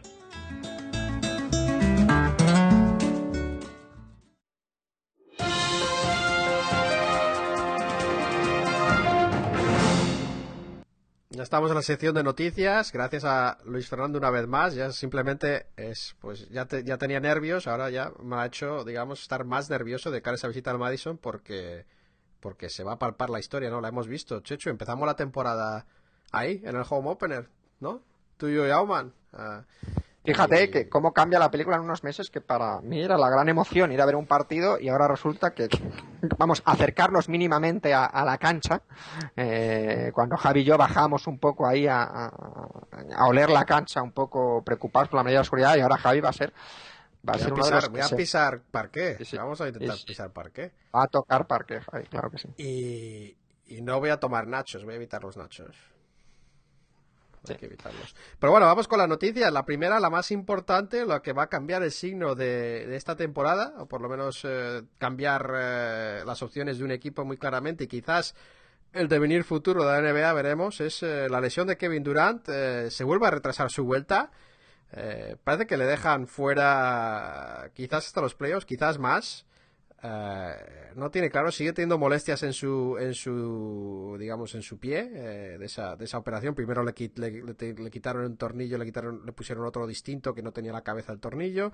Ahora eso sigue teniendo molestias y ya ha dejado de entrenar, lo cual esto ya es un paso atrás muy serio porque ya no está trabajando para volver, ya ahora está simplemente trabajando para para recuperarse. Chechu, hombres altos, problemas de pies, eh, ¿debemos estar preocupados en general o solo por esta temporada?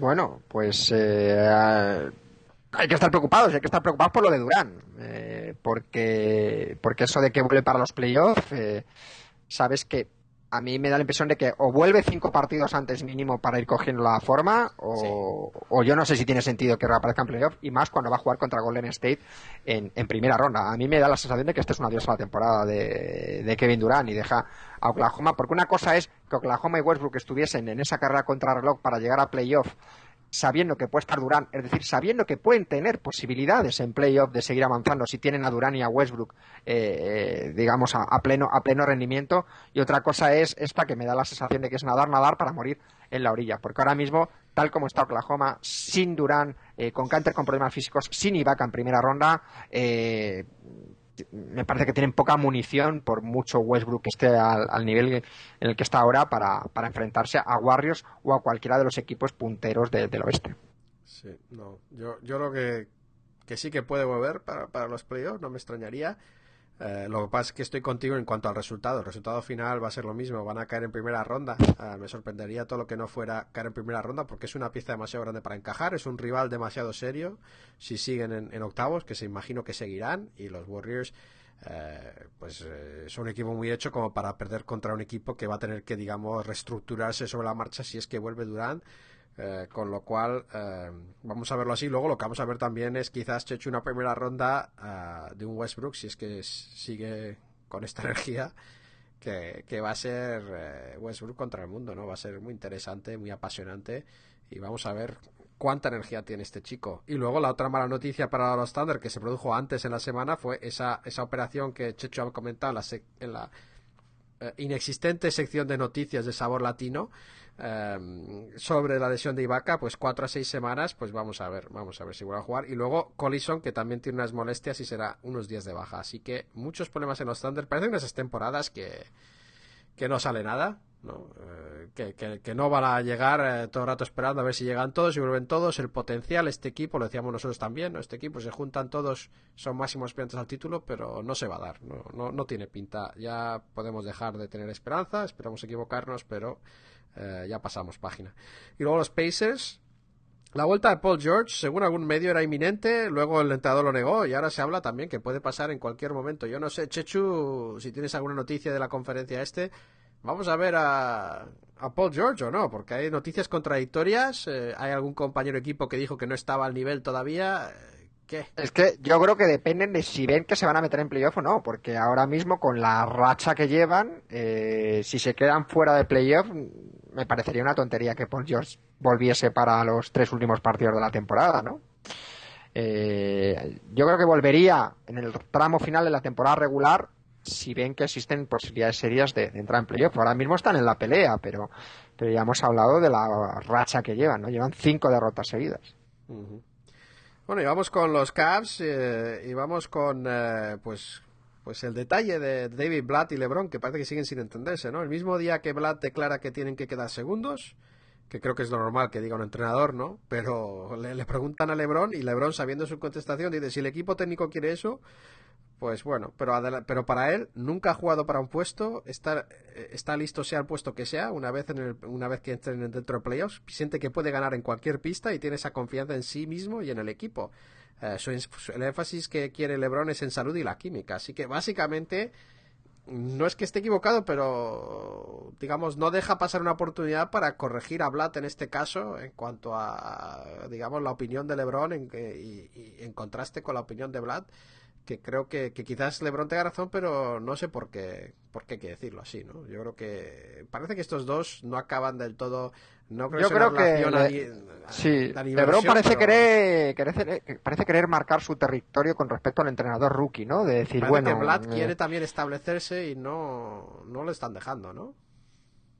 sí, bueno, ahora mismo es un tema menor porque el equipo va carburando y va carburando a muy buen ritmo, así que no, no sabemos si esto va a acabar como un espolestra, es decir, que, que, que al final acabe haciéndose con las reinas del equipo y acabe teniendo una una temporada larga o, o va a acabar, no sé, como, Yo creo la como diferencia, entre, la diferencia de Spolstra y Blatt es que Blatt tiene mucho más ego que Spolstra, ¿no? Porque Blatt es un tipo que tiene una apreciación de su, de su propio valor bastante elevada, no incorrecta, pero bastante elevada porque tiene ese caché, ese currículum y tiene un poco complejo que no se lo reconocen en la NBA por ser, la has llamado tú entrenador rookie, ¿no? Él cada vez que alguien dice eso les corrige.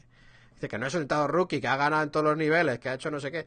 Con lo cual creo que aquí hay un poco una lucha de ego de David, Blatt que quiere no solo ser el jefe, sino que la gente piense que es el jefe.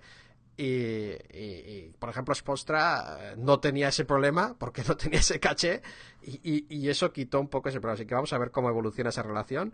Y luego hemos tenido dos retiradas eh, ilustres, una un poco más que la otra. Steve Nash anuncia su retirada formalmente en The Players Tribune, que es esta página web, Chechu, que me parece un proyecto cada vez más interesante, ¿no? Que, que, que básicamente es de lo formó Derek Jeter, el jugador de béisbol, ex jugador de béisbol en este caso, y, y que, que da la oportunidad a los jugadores a expresarse directamente con el público en versión larga, ¿no? Por Twitter y tal, y que ya hemos visto varias noticias, ¿no? Que nos llegan por parte de esto, ¿no? Las declaraciones de Larry Sanders sobre su retirada temporal, todas estas cosas. Y bueno, da las gracias. eh, ha sido unos grandes en Mavs y Suns, no tanto en los Lakers, donde no han llegado a triunfar por lesiones, pero da las gracias a Don Nelson por forzarla a tirar más, a De Anthony le dice también que dice que cambió el básquet y que merecía un anillo, a Novitsky porque por sus noches de entrenamientos y unos contra unos eh, entre ellos en Dallas, a Finley, me pareció bien esto que te, a Finley que no volvió a ser All-Star una vez que, que digamos de empezó a, a- rendir más eh, Novitsky y Nash en Dallas cuando eran compañeros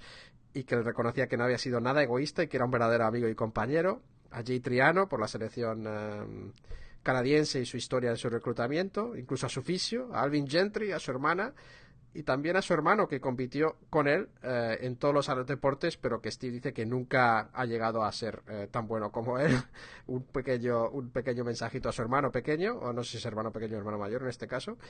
Y, y también a Mare por hacerle parecer un artista y a los Lakers por la clase con la que le han tratado con estas todas estas lesiones y luego da las gracias a más gente, pero pero vamos, para hacer un resumen ahí.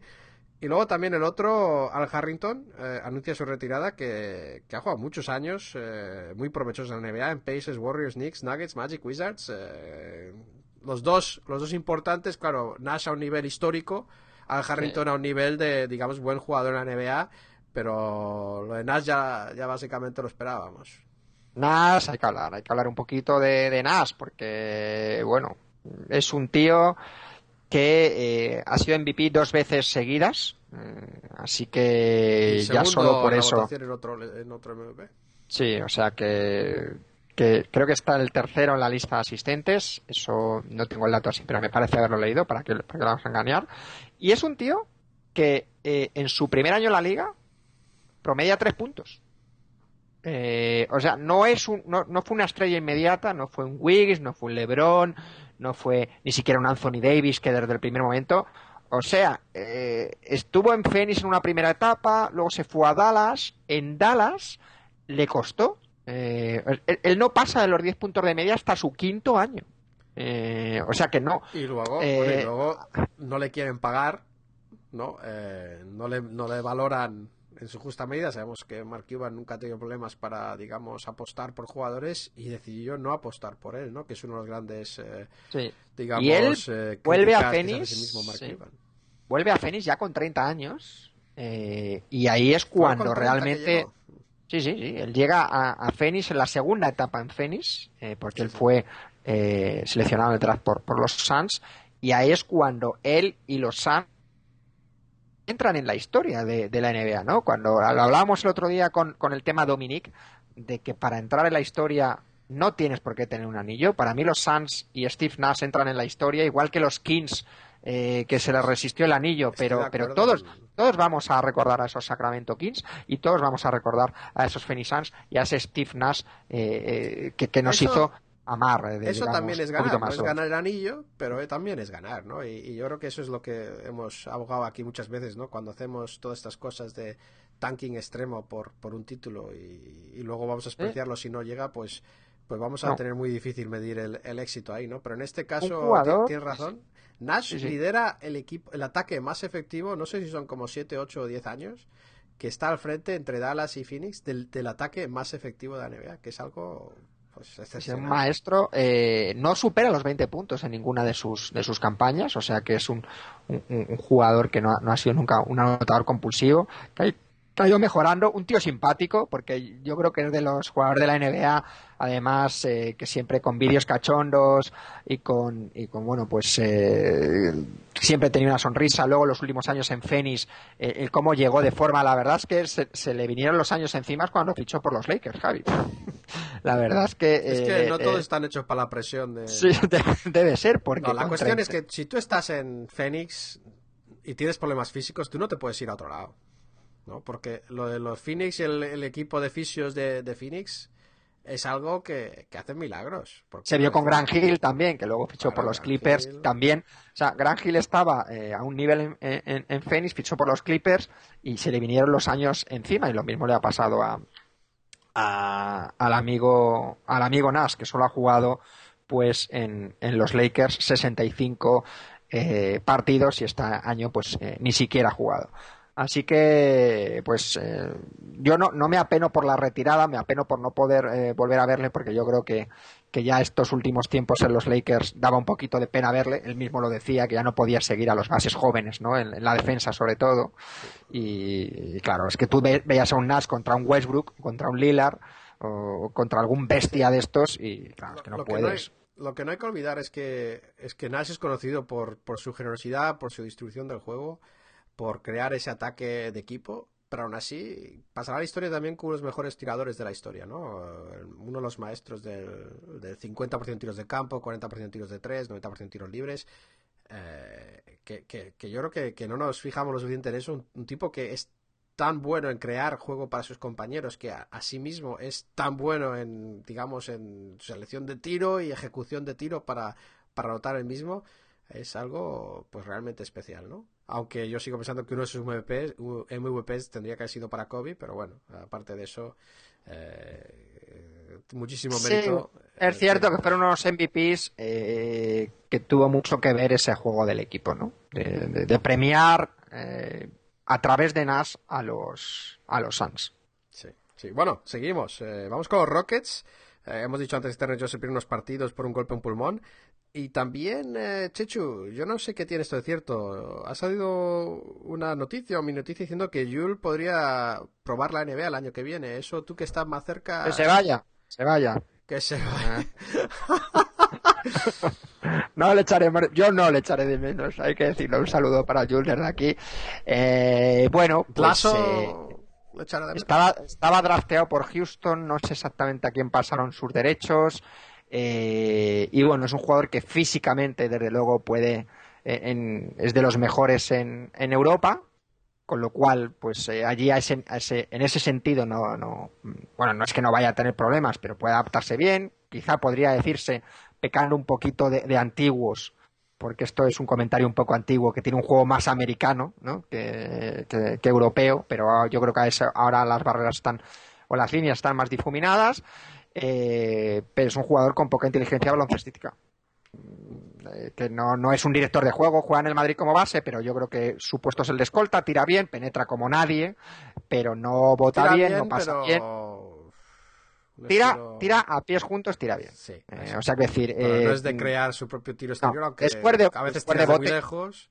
Después de bote no tira bien y luego lo que tiene pues es que es un kamikaze es un mini Westbrook no por, a- por así decirlo no es de los que se tira contra el contra Coraje, contra todo el equipo contrario y, y tal. Entonces pues al público le encanta. Y la gente se vuelve loca con Jules y yo pues aguanto el chaparrón como como buenamente puedo no después de estar criticándole todo el partido. Bueno, un saludo a Jules, a la familia Jules desde aquí. Y vamos con los, eh, los Nuggets, eh, alerta de tanking, porque esto es algo que no solemos ver. Hemos hablado de jugadores que son reservados por, por el entrenador para descansar.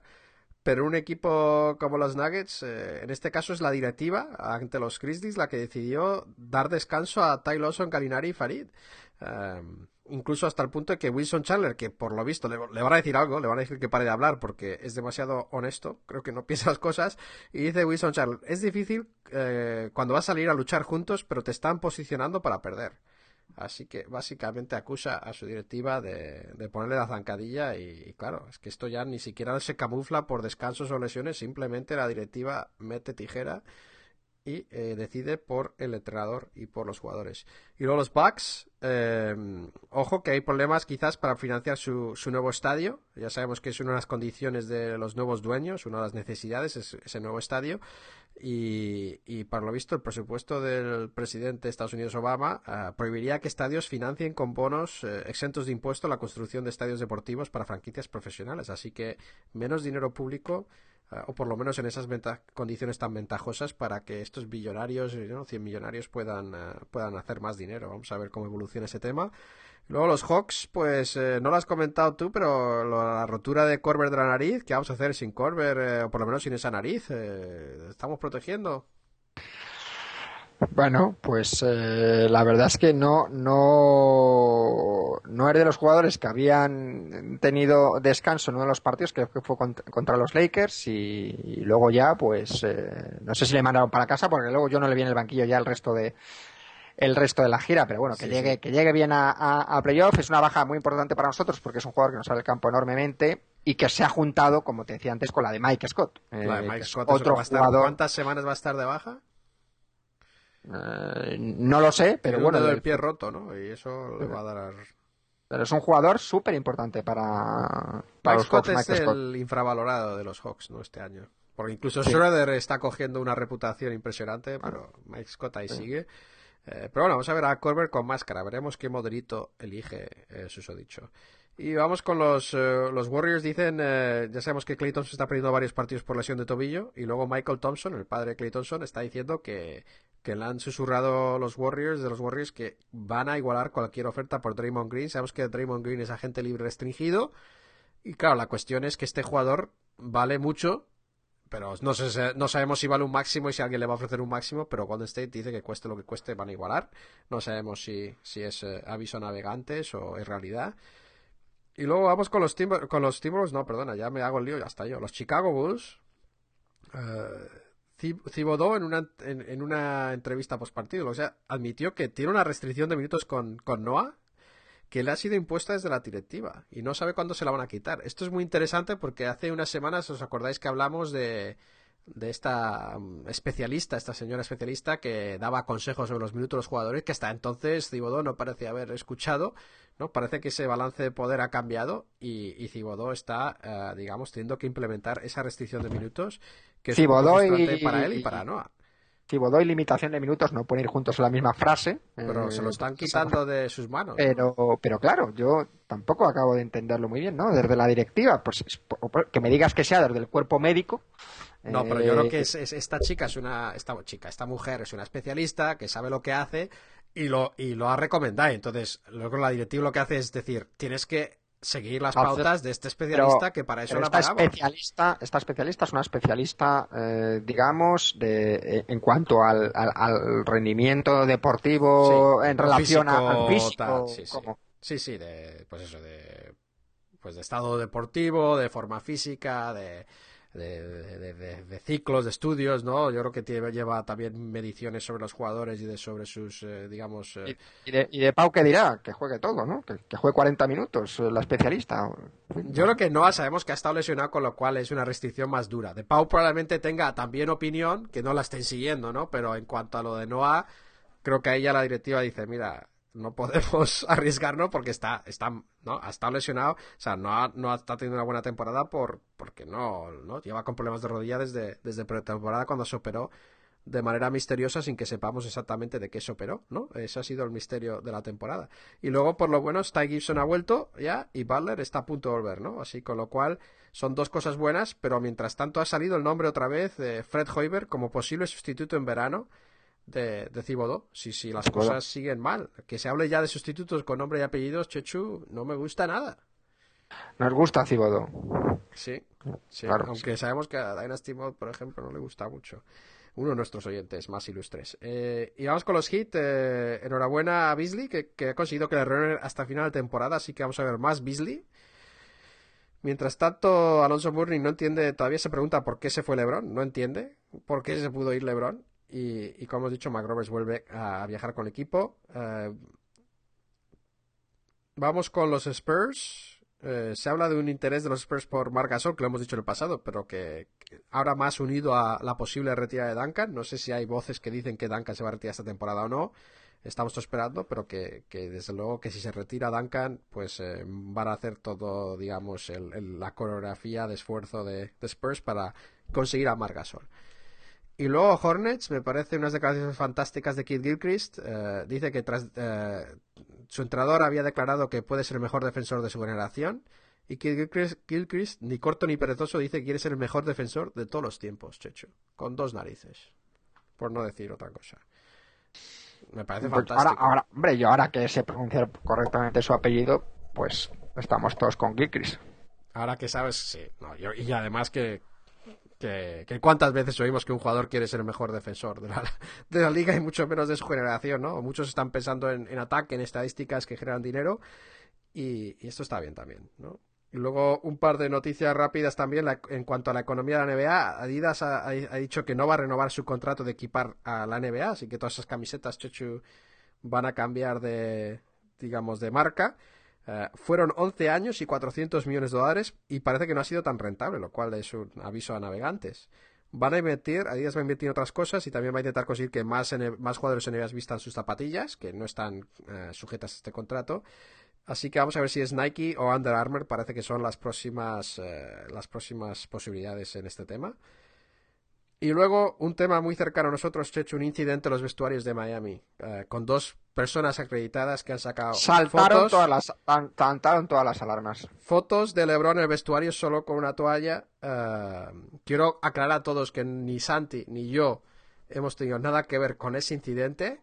Eh, de hecho, hemos repasado una vez más y nos hemos puesto, digamos, en guardia para lo que va a venir, que va a ser, digamos, una, me imagino que va a venir un vigila, digamos, una vigilancia más extrema de lo que podamos hacer dentro de los vestuarios.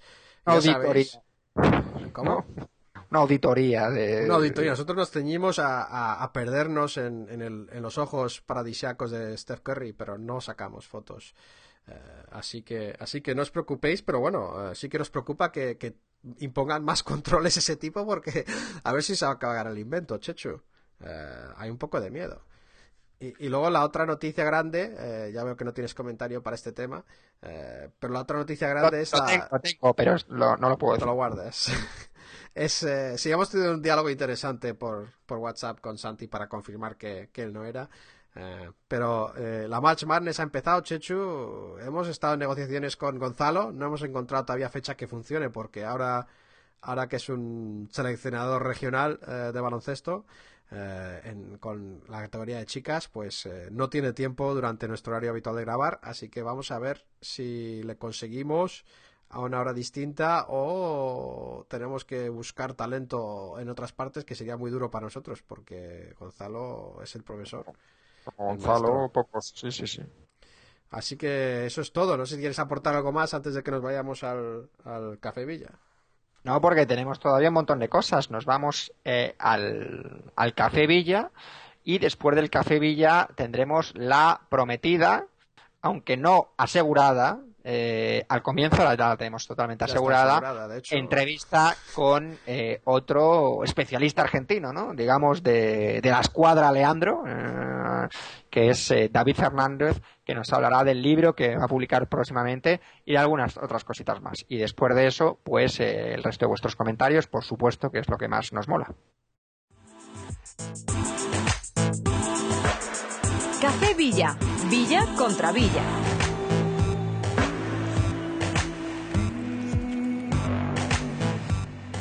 Tenemos un invitado especial, David Fernández, que se une a nosotros desde Buenos Aires, Argentina, ¿no? Sí, así es. Muy buenas, Perfecto. David. Entra, David entra fuerte, entra provocando, porque le veo con una camiseta verde eh, que creo... Será, será la de verde de los de los Bulls en eh, St. Patrick's Day, me imagino. Sí, no, no exactamente. No, Eh, bueno, no, parece no, de que es lo- de los Celtics, No desgraciadamente. sé si pero te es- han dicho ¿Qué en número? qué- en qué territorio te metes. ¿Qué Sí, número? sí, sí, ¿Qué- ya me han dicho. Me, me dijeron específicamente que venga a representar a los Celtics.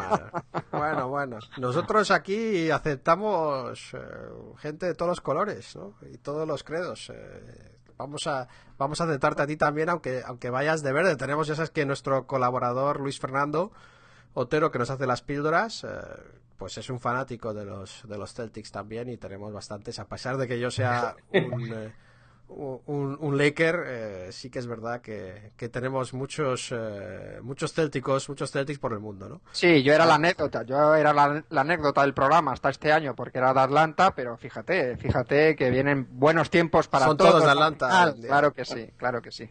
Bueno, por fin ese, por fin. Sí, sí, sí, bueno, Bueno, veremos, veremos. Y, y vamos a vamos a querer oír tus comentarios sobre la actualidad NBA, pero antes quiero simplemente decir que estás aquí porque vas a estás escribiendo un libro, ¿no? Un, un proyecto muy ambicioso. ¿Nos puedes contar un poco de, de lo que va? Sí, el libro ya está terminado, basta, vamos a estar publicándolo en el mes de mayo. Eh, primero acá en Argentina, luego por forma electrónica a todo el mundo.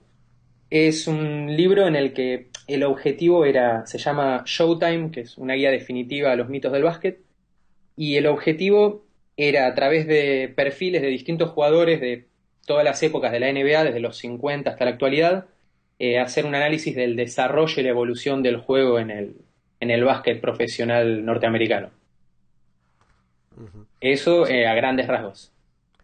Sí, porque el, el libro, eh, por lo que he leído yo, por lo que he visto yo, eh, estaba como en una plataforma, Ideame, eh, que entiendo que no sé si es una plataforma estilo Kickstarter o Claro, Berkami. ¿no? Eh, aquí, aquí en España, y eh, el que si entráis en Ideame y ponéis Showtime, pues eh, aparece y podéis eh, contribuir a, a que el, el libro pues eh, se edite físicamente eh, y, y te pueda llegar una copia física del, del libro que, que, como dice David pues ya, ya está escrito Dependiendo de dónde estés, ¿no? En- Claro, en un principio el, el sitio este en Ideame lo estamos haciendo porque nos facilita las cosas primero aquí en Argentina. Luego, a partir de la experiencia, vamos a empezar a ver cómo ir llevándolo a distintos países también. Y, y Checho, el- el- los libros en formato electrónico son perfectamente aceptables y disfrutables. Deja ya Yo- de, yo- déjate ya de, de- yo de, soy un old school snob. soy- sí, sí, no, es un snob, snob no, de lo, de lo tradicional. sí, sí, bueno, sí, es una sí. linda experiencia siempre. O sea, poder Sí, sí. publicar un libro en formato físico primero es algo, es algo lindo. También yo tocar, quería si sacar. lo puedes tocar es más Sí, sí, bonito. claro. Si lo puedes tocar, si lo puedes oler, si puedes ver el lomo, eso lo siento, Pero, tiene que vender el muñeco digital ahora mismo para los oyentes fuera de Argentina. No, Entonces, claro, eh, por supuesto, claro. por supuesto. claro, claro. Tranquilo que va a Y- estar, va a estar disponible. Y en tu, en tu, has tenido que hacer un poco de, me imagino, más investigación y tal, ¿no? Para preparar todo esto, porque hablas de un poco de los mitos de la historia. Eh, ¿Hay alguno en especial que te haya llamado más la atención en cuanto a su historia, en cuanto a su impacto, que, que no sea de los Celtics, por ejemplo? ¿Un libro o un jugador? Un jugador, no, el libro. Bueno, el, a ver, el jugador que de cierta forma empezó, o sea, por lo que empecé a escribir esto fue Pete Maravich, el jugador de, bueno, de los Atlanta Hawks de los 70 y de New Orleans Jazz.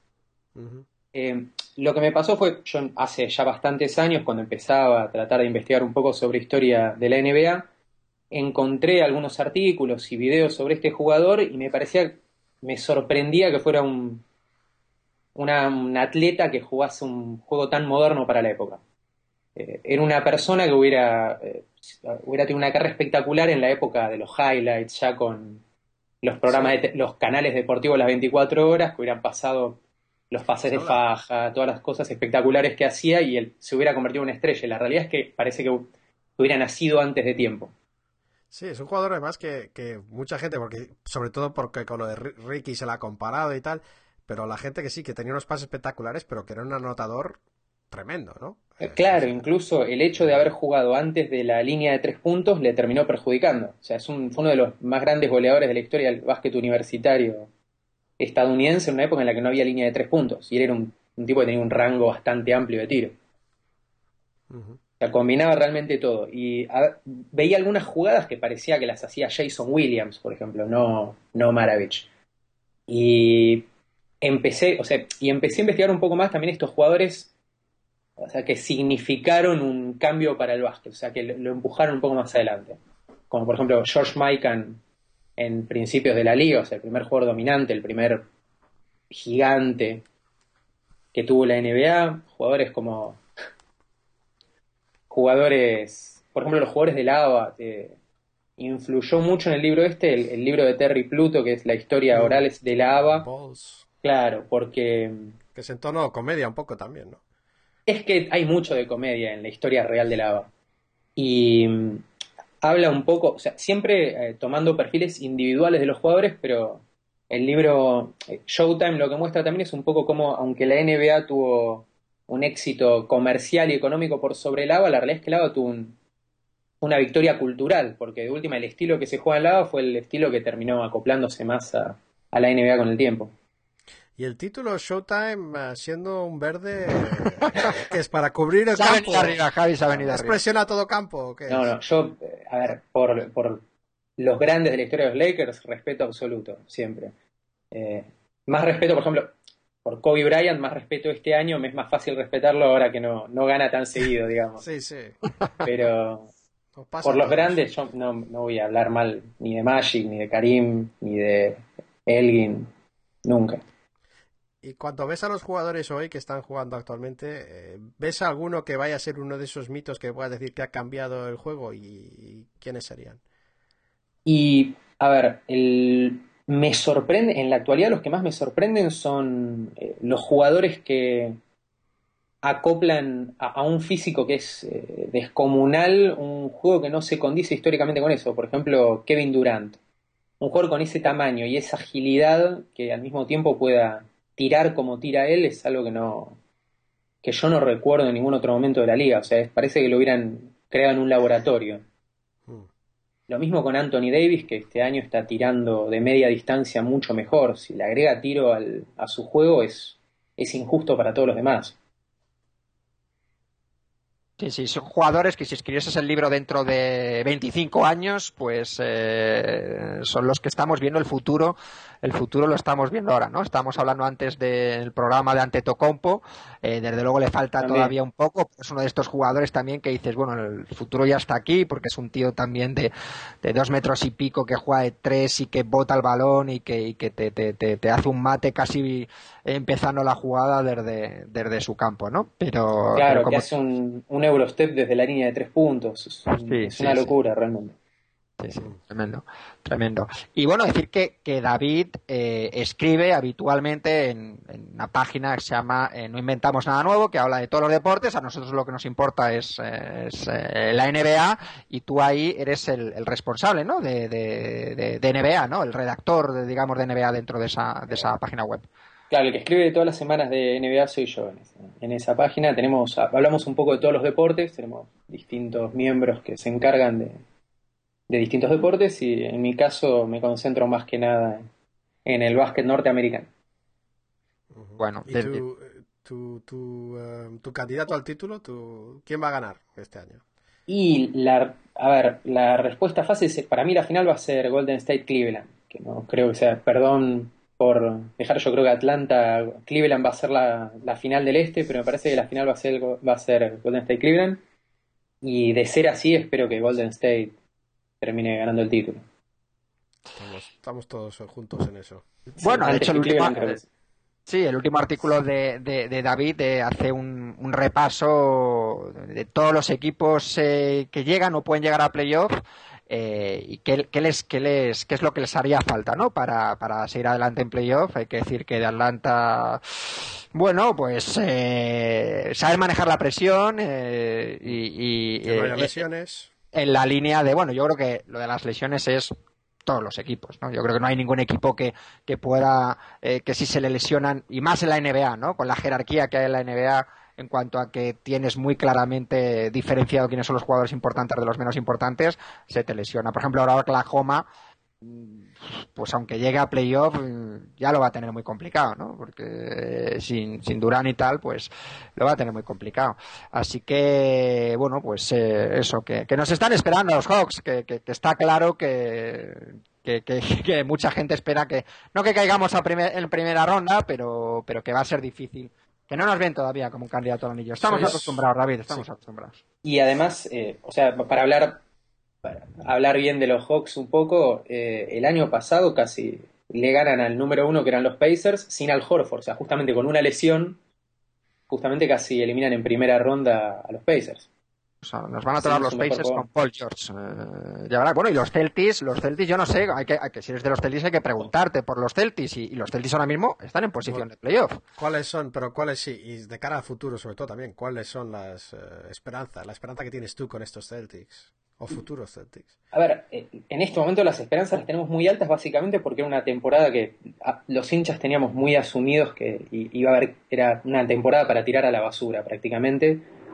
Eh, pero es realmente sorprendente como tradeando los mejores jugadores que tenía el equipo, que eran Jeff Green y Rayon Rondo, y lesionándose Zullinger, igualmente el equipo juega cada vez mejores. La verdad es algo que es muy extraño. Claramente Brad Stevens sabe lo que hace. Y a nivel esperanzas, yo tengo una de- devoción particular este año por Marcus Smart, porque aunque esté en un equipo perdedor, ver un jugador que tan aguerrido dentro de la cancha realmente es algo que... eh, Tiene que de- tener cuidado con esos instintos aguerridos porque Sí, esta semana. el hecho- pobre Bonner le ha, roto el pecho. Obviamente, eh, el tema es que yo no digo que esté bien, obviamente, está, no tiene que hacer eso, pero en un equipo, eh, a ver, eh, mediocre en cierta medida en talento, yo prefiero ver un jugador que realmente a veces es un poco, a ver, eh, demasiado agresivo dentro de la cancha antes que un jugador al que prácticamente Sí, que- le que da le igual ganar que perder. Claro, justamente. Sí, bueno, me, me ha gustado mucho, ¿no? Esta semana con hablábamos del golpe bajo ese de, de Marcus Smart y, y Brad Stevens ha salido muy directo, muy claro diciendo que eso no tiene después de ver la revisión que eso no tiene lugar en el baloncesto y que No, no, obviamente. no tiene que suceder sin excusa ni nada, ¿no? Directamente. Lo cual es, eh, es bueno que dé esos mensajes para un equipo tan joven, ¿no? Pero bueno, vamos a tener que seguir el, el programa. No sé si nos, eh, la gente, ¿cómo te puede seguir a ti por, eh, por Twitter? Bueno, en Twitter estoy como Davor Fernández, es arroba canelonmonger. Joder. Y pueden entrar. Y arroba- pueden entrar a. Canelón con K, ¿no? Canelon como el- eh, la pasta italiana Canelón, Ah, pues pero con K. No, no, no, pero Ah, con con K. Y Monger es un, un chiste también eh, interno. Un chiste privado, no vamos a hurgar más ahí, no te preocupes. Y si no, pueden ingresar en www.noinventamosnadanuevo.com, que es la página en la que estamos siguiendo la NBA. Y ahora, una vez que empiecen los playoffs, vamos a también estar haciendo más un repaso día a día de lo que está ocurriendo en, en la mejor liga de básquet del mundo. Vale, y el libro, entonces, otro- otra vez para terminar, el libro Showtime, eh, ¿sale, hay fecha concreta o no? Va a estar saliendo en, a mediados de mayo. Eso está mediados seguro. de mayo y la gente tiene que ir a, a, a Ideame o dónde tienen que ir. En para- este momento pueden aportar en Ideame, que ya son los últimos días, eh, para hacer la compra a través de la preventa. Y si no, luego, una vez que esté publicado, se lo van a poder conseguir en principio en forma física en Argentina. Igualmente lo vamos a, a publicar en forma electrónica para que lo puedan adquirir en todo el mundo.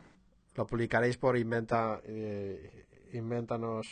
Inventamos nada nuevo, perdón. Seguramente. No inventamos nada nuevo. No inventamos nada nuevo. No muy inventamos recomendable, nada nuevo. Muy lo podrán ver ahí, ¿no? Lo pueden seguir ahí, lo pueden. Exactamente, ahí vamos a sacar las noticias de en qué estado está la publicación. Perfecto.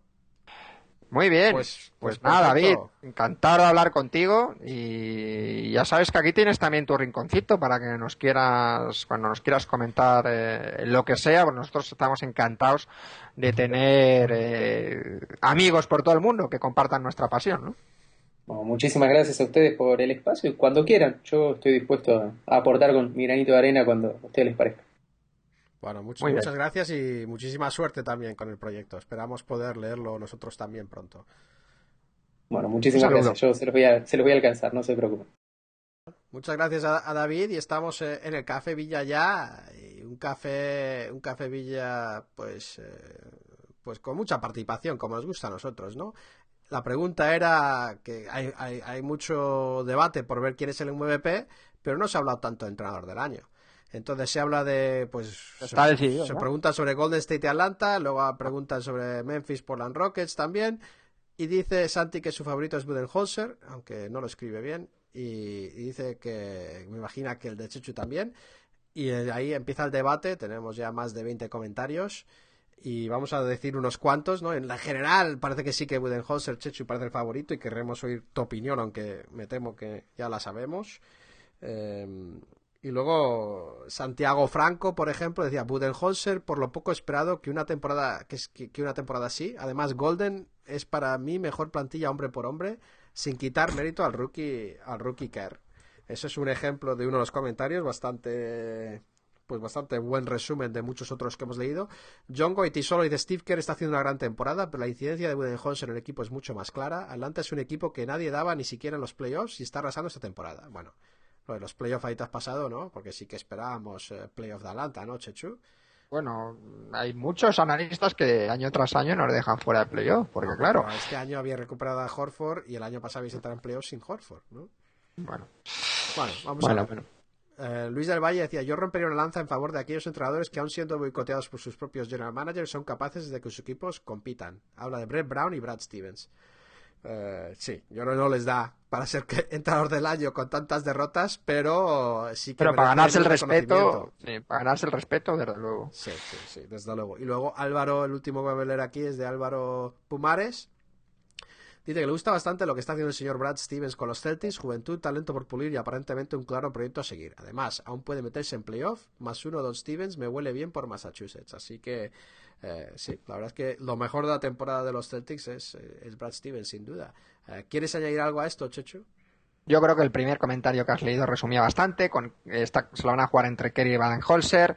Ahí puedes apostar por la inteligencia del Kerr al ser lo suficientemente continuista para, para mejorar un, un proyecto que ya funcionaba, que no es tan fácil como parece. A veces es más marrón llegar a un equipo.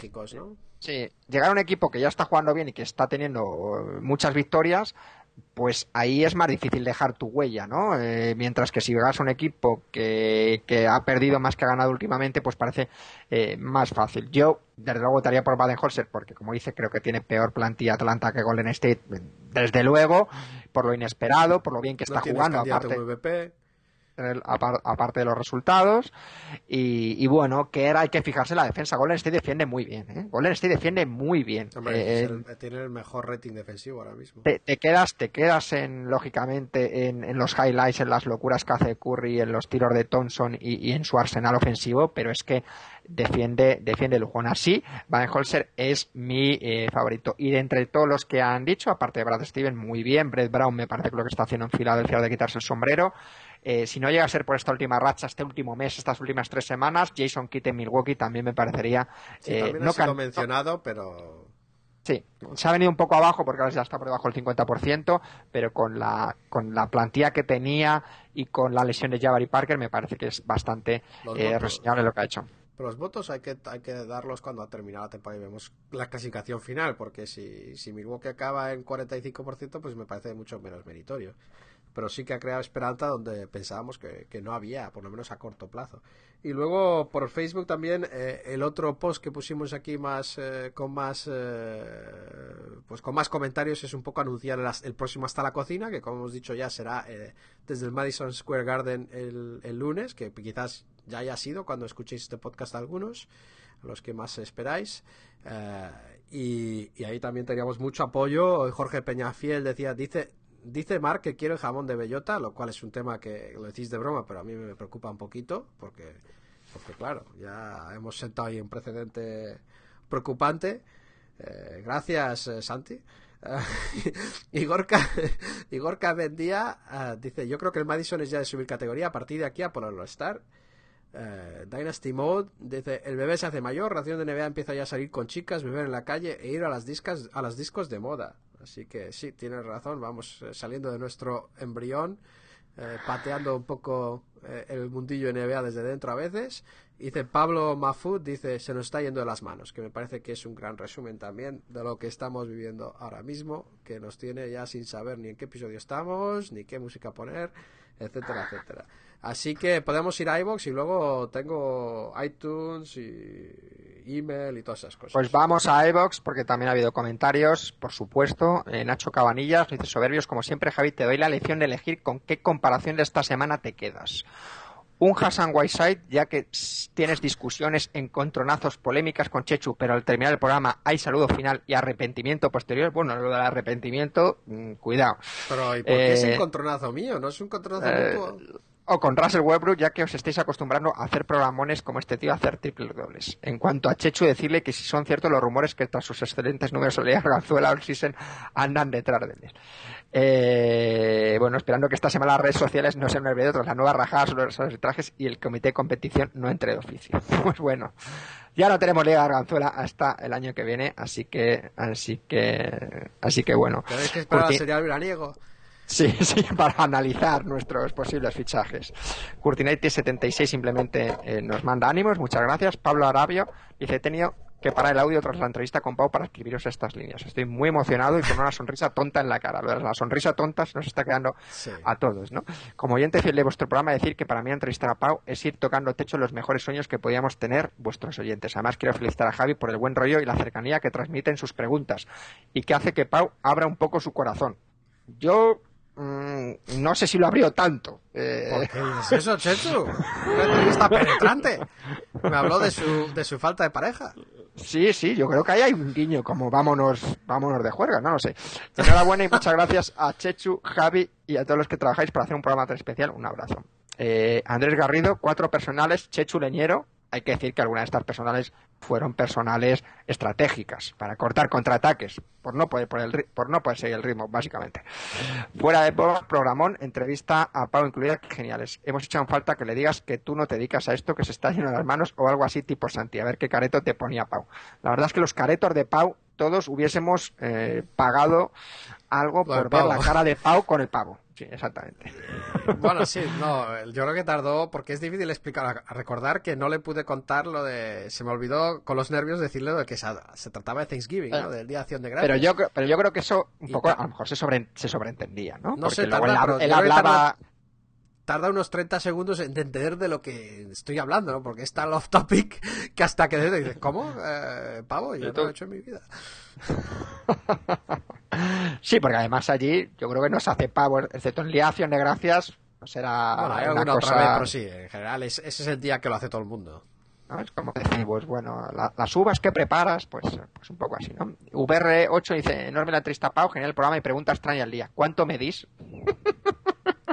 Altura, Whiteside o Barea. Un saludo. Pues hombre. Chechu es más Barea, yo soy más Whiteside. Qué mentiroso. Saco- Yo creo que Yo te saco un eh, par de centímetros, ¿no? Por lo menos. Javi y yo seríamos backcore, entonces... Eh, Backcore un poco lento, pero... Sí, sí, seríamos base y escolta, pero alternando puestos, ¿sabes? No, un poquito como hace Baden-Holzer ahora que juega con T y con Schroeder, pues un poco así. Eh, el Latrell 2001, Somos de más verdad, altos que Schroeder, ¿eh? Que quede claro. creo, ¿no? No, yo ¿Cuántos creo que no. Vamos a ver.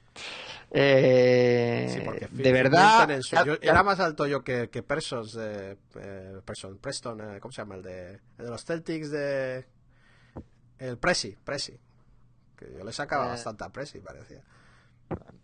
La Trail 2001, de verdad, que hace un par de años cuando empecé a escuchar no pensé que llevaseis hasta calidad. Buena entrevista, Pau, gran programa, como siempre. Ra nos dice, ya nos felicitaros y daros las gracias por un programa tan entretenido y lleno de contenido interesante. Es un lujo tener dos horas y media. Bueno, no nos acostumbremos a las dos horas y media. Sí, ¿no? Que, que cuidado, ¿eh? Contad con tantas ganas e ilusión, se nota que os gusta, pero caballeros, no empecemos a puntos suspensivos, no podemos leer el resto del comentario, pero eh, quien quiera lo tiene ahí. Es una pregunta para los tres, entiendo que es para Santi, la otra.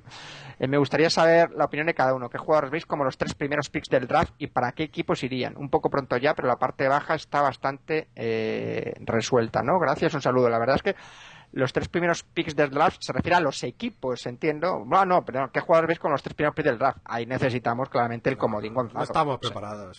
estamos preparados. De hecho, siempre lo decimos. eh, la NBA es una liga eh, que seguirla más o menos al detalle, que son 30 equipos, eh, seguirla más o menos al detalle eh, ya exige, eh, no te digo trabajo, pero bueno, que tienes que, que- que leer bastante, Tendría- bastante. tendríamos que ser profesionales como para llegar a, a poder hablar de esas Yo cosas. siempre digo que a mí el tema de, de universitario me parece ya otra, otra, otro nivel, ¿no? Eh, otro nivel. De hecho, el mismo Gonzalo, yo creo que sigue la NBA muy de reojo. No, casi. Eh, no, casi. eh, él se, se concentra en el, en el baloncesto universitario. Y ya no te digo más si, si sigues un poco, como es mi caso, el baloncesto FIBA. Esto es el y outsourcing, me- Checho. Hay que hacer outsourcing a, a los que saben, ¿no? Sí, sí, sí, sí, sí. Así que, así que bueno, pues eh, si, si se pasa a Gonzalo, pues le preguntaremos a él directamente. Iñaki Ruiz Ruiz, enorme entrevista con Pau, habéis llegado a un nivel tan alto que vuestras experiencias en la NBA nos emocionan a nosotros tanto o más que a vosotros mismos. Geniales. Y otra cosa, creo que sería una buena idea dedicar un programa al tema salarios, tipos de contratos, etcétera. A mí por lo menos siempre hay cosas que se me escapan y no me entero del todo. Pero esto quizás será mejor esperar de las gracias, enhorabuena. Sí, eso es el, la típica petición para el verano, ¿no? Luego mm, llegamos y resulta que tenemos todos los programas del verano eh, petados de cosas. Alex, otro programa genial, Iván, gracias. Eh, Pedrico, genial como siempre, eh, con lo de Sirve la Arganzuela y los intangibles de Chechu, casi me muero de la risa. Pues nos alegra que, que, te ayudemos a esa risa. Salitas de pollo Roy, fantástico el fast food, dando una lección de lo que ha de ser el periodismo, investigación, documentación y análisis, no portadas y titulares y demás para Fernanda, que es en lo que tristemente se ha convertido esta profesión. Luis Miguel, hola chicos, primero felicitaros una vez más por la calidad de vuestro programa y deciros que vosotros sois a los pocos de la NBA lo que fue en su momento cerca de las estrellas o recientemente el Generación NBA Plus. Y ahora una preguntita para Chechu, debido al gran año de tu equipo, ¿cuál es el primer gran recuerdo de Atlanta? El mío es una cinta VHS del All-Star del 86 con un tal Spud Web que siendo tan alto como mi madre ganó a Wilkins en un gran concurso de mates. Parecía que tenía muelles. Bueno chicos, un saludazo y no cambiéis solo para mejor. Chao. Pues mira, te voy a decir cuál es mi primer recuerdo de Atlanta. No es exactamente un partido. Yo, una de las razones por la que yo me hice Atlanta es que cuando yo empecé a aficionarme por la NBA y tuve que elegir, porque aquí sí tuve la posibilidad de elegir, digamos, fue el fichaje de Reggie Hughes por los, por los Hawks. Reggie Hughes era un jugador eh, de Sacramento, eh, que había jugado también, creo que llegó a jugar en la ABA, eh, Reggie Hughes, eh, para los que no recuerden, con un look muy Lionel Richie, así con Sí, tenía un pelo... los años 80, el pelo rizado. Sí, sí, sí. Pues era el, típico jugador de grandes estadísticas en equipo pequeño y fichó por los Hawks y parecía que iba a ser el, el, paso adelante de los Hawks para llegar a, anillo a finales, ¿no? Eran los Hawks de Mike Fratello, Dominic Wilkes, Puck Webb, Kevin Willis, eh, Doc Rivers, etcétera, etcétera. Y Reggie Hughes era como la pieza que completaba el puzzle porque además en esos Hawks eh, creo recordar que fichó también Mo Malone. Luego jugó algunos años más, eh, pero Mo Malone ya no en el, en el cenit de su carrera, pero Reggie Hughes, fichaje Reggie Hughes por Atlanta, los primeros recuerdos que tengo los Hawks. Martín Hermoso, no hay otra cosa en el mundo que dure menos en 2 horas 50. Los mejores entre los mejores, líderes hasta en la India.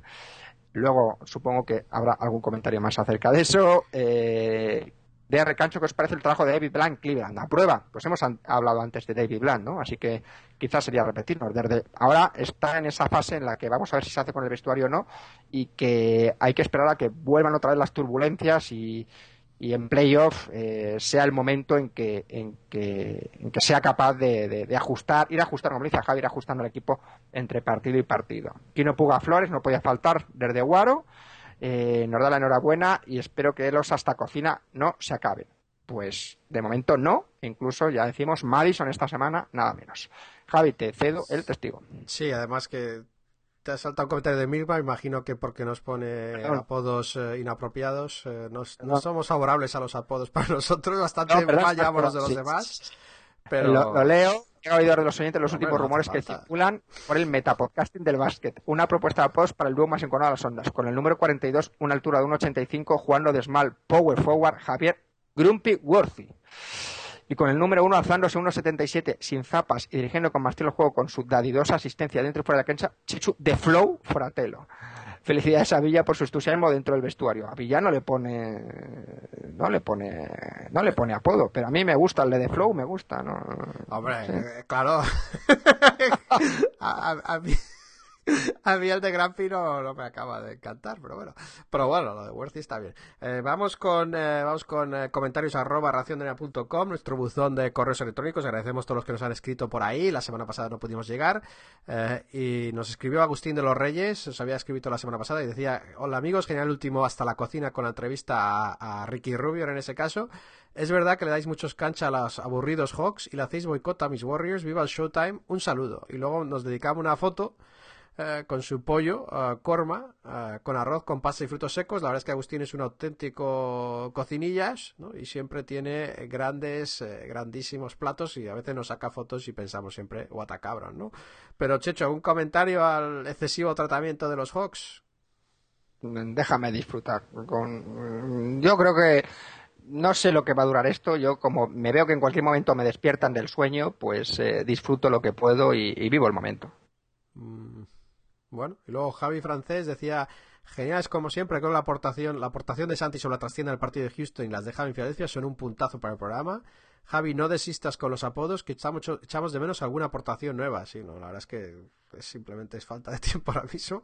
Pero, eh, aunque no os parezca, hay mucho pensamiento detrás de esos fantásticos apodos.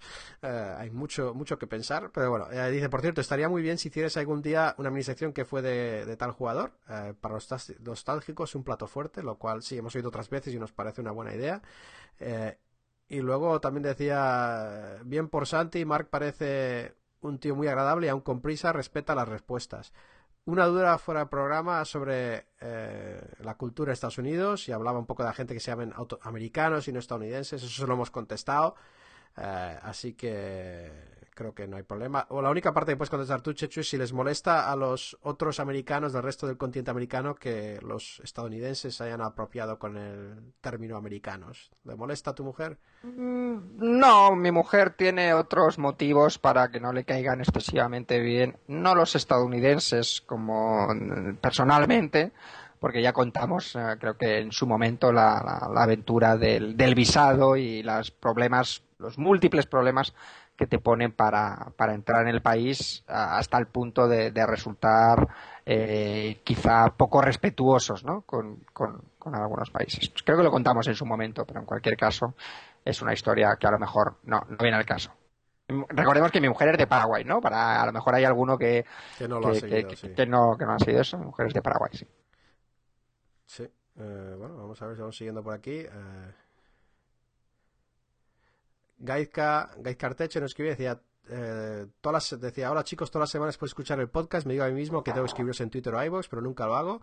Es por olvido, ah, no por falta de ganas. Y luego nos cuenta algo, nos dice que no lo contemos en el podcast y que no lo vamos a contar, pero, pero sí que sí que queremos animarle desde aquí y darle las gracias por escribirnos y, y animarle a seguir, eh, digamos, un poco su sueño, que es dedicarse a, pues a este tipo de cosas de manera profesional, aunque está ahora mismo poniendo un poco los cuernos al, al deporte del básquet, eh, pero es parece necesario, ¿no? Debido a, debido a, digamos, dónde se mueve el dinero en España en ese deporte de Voldemort.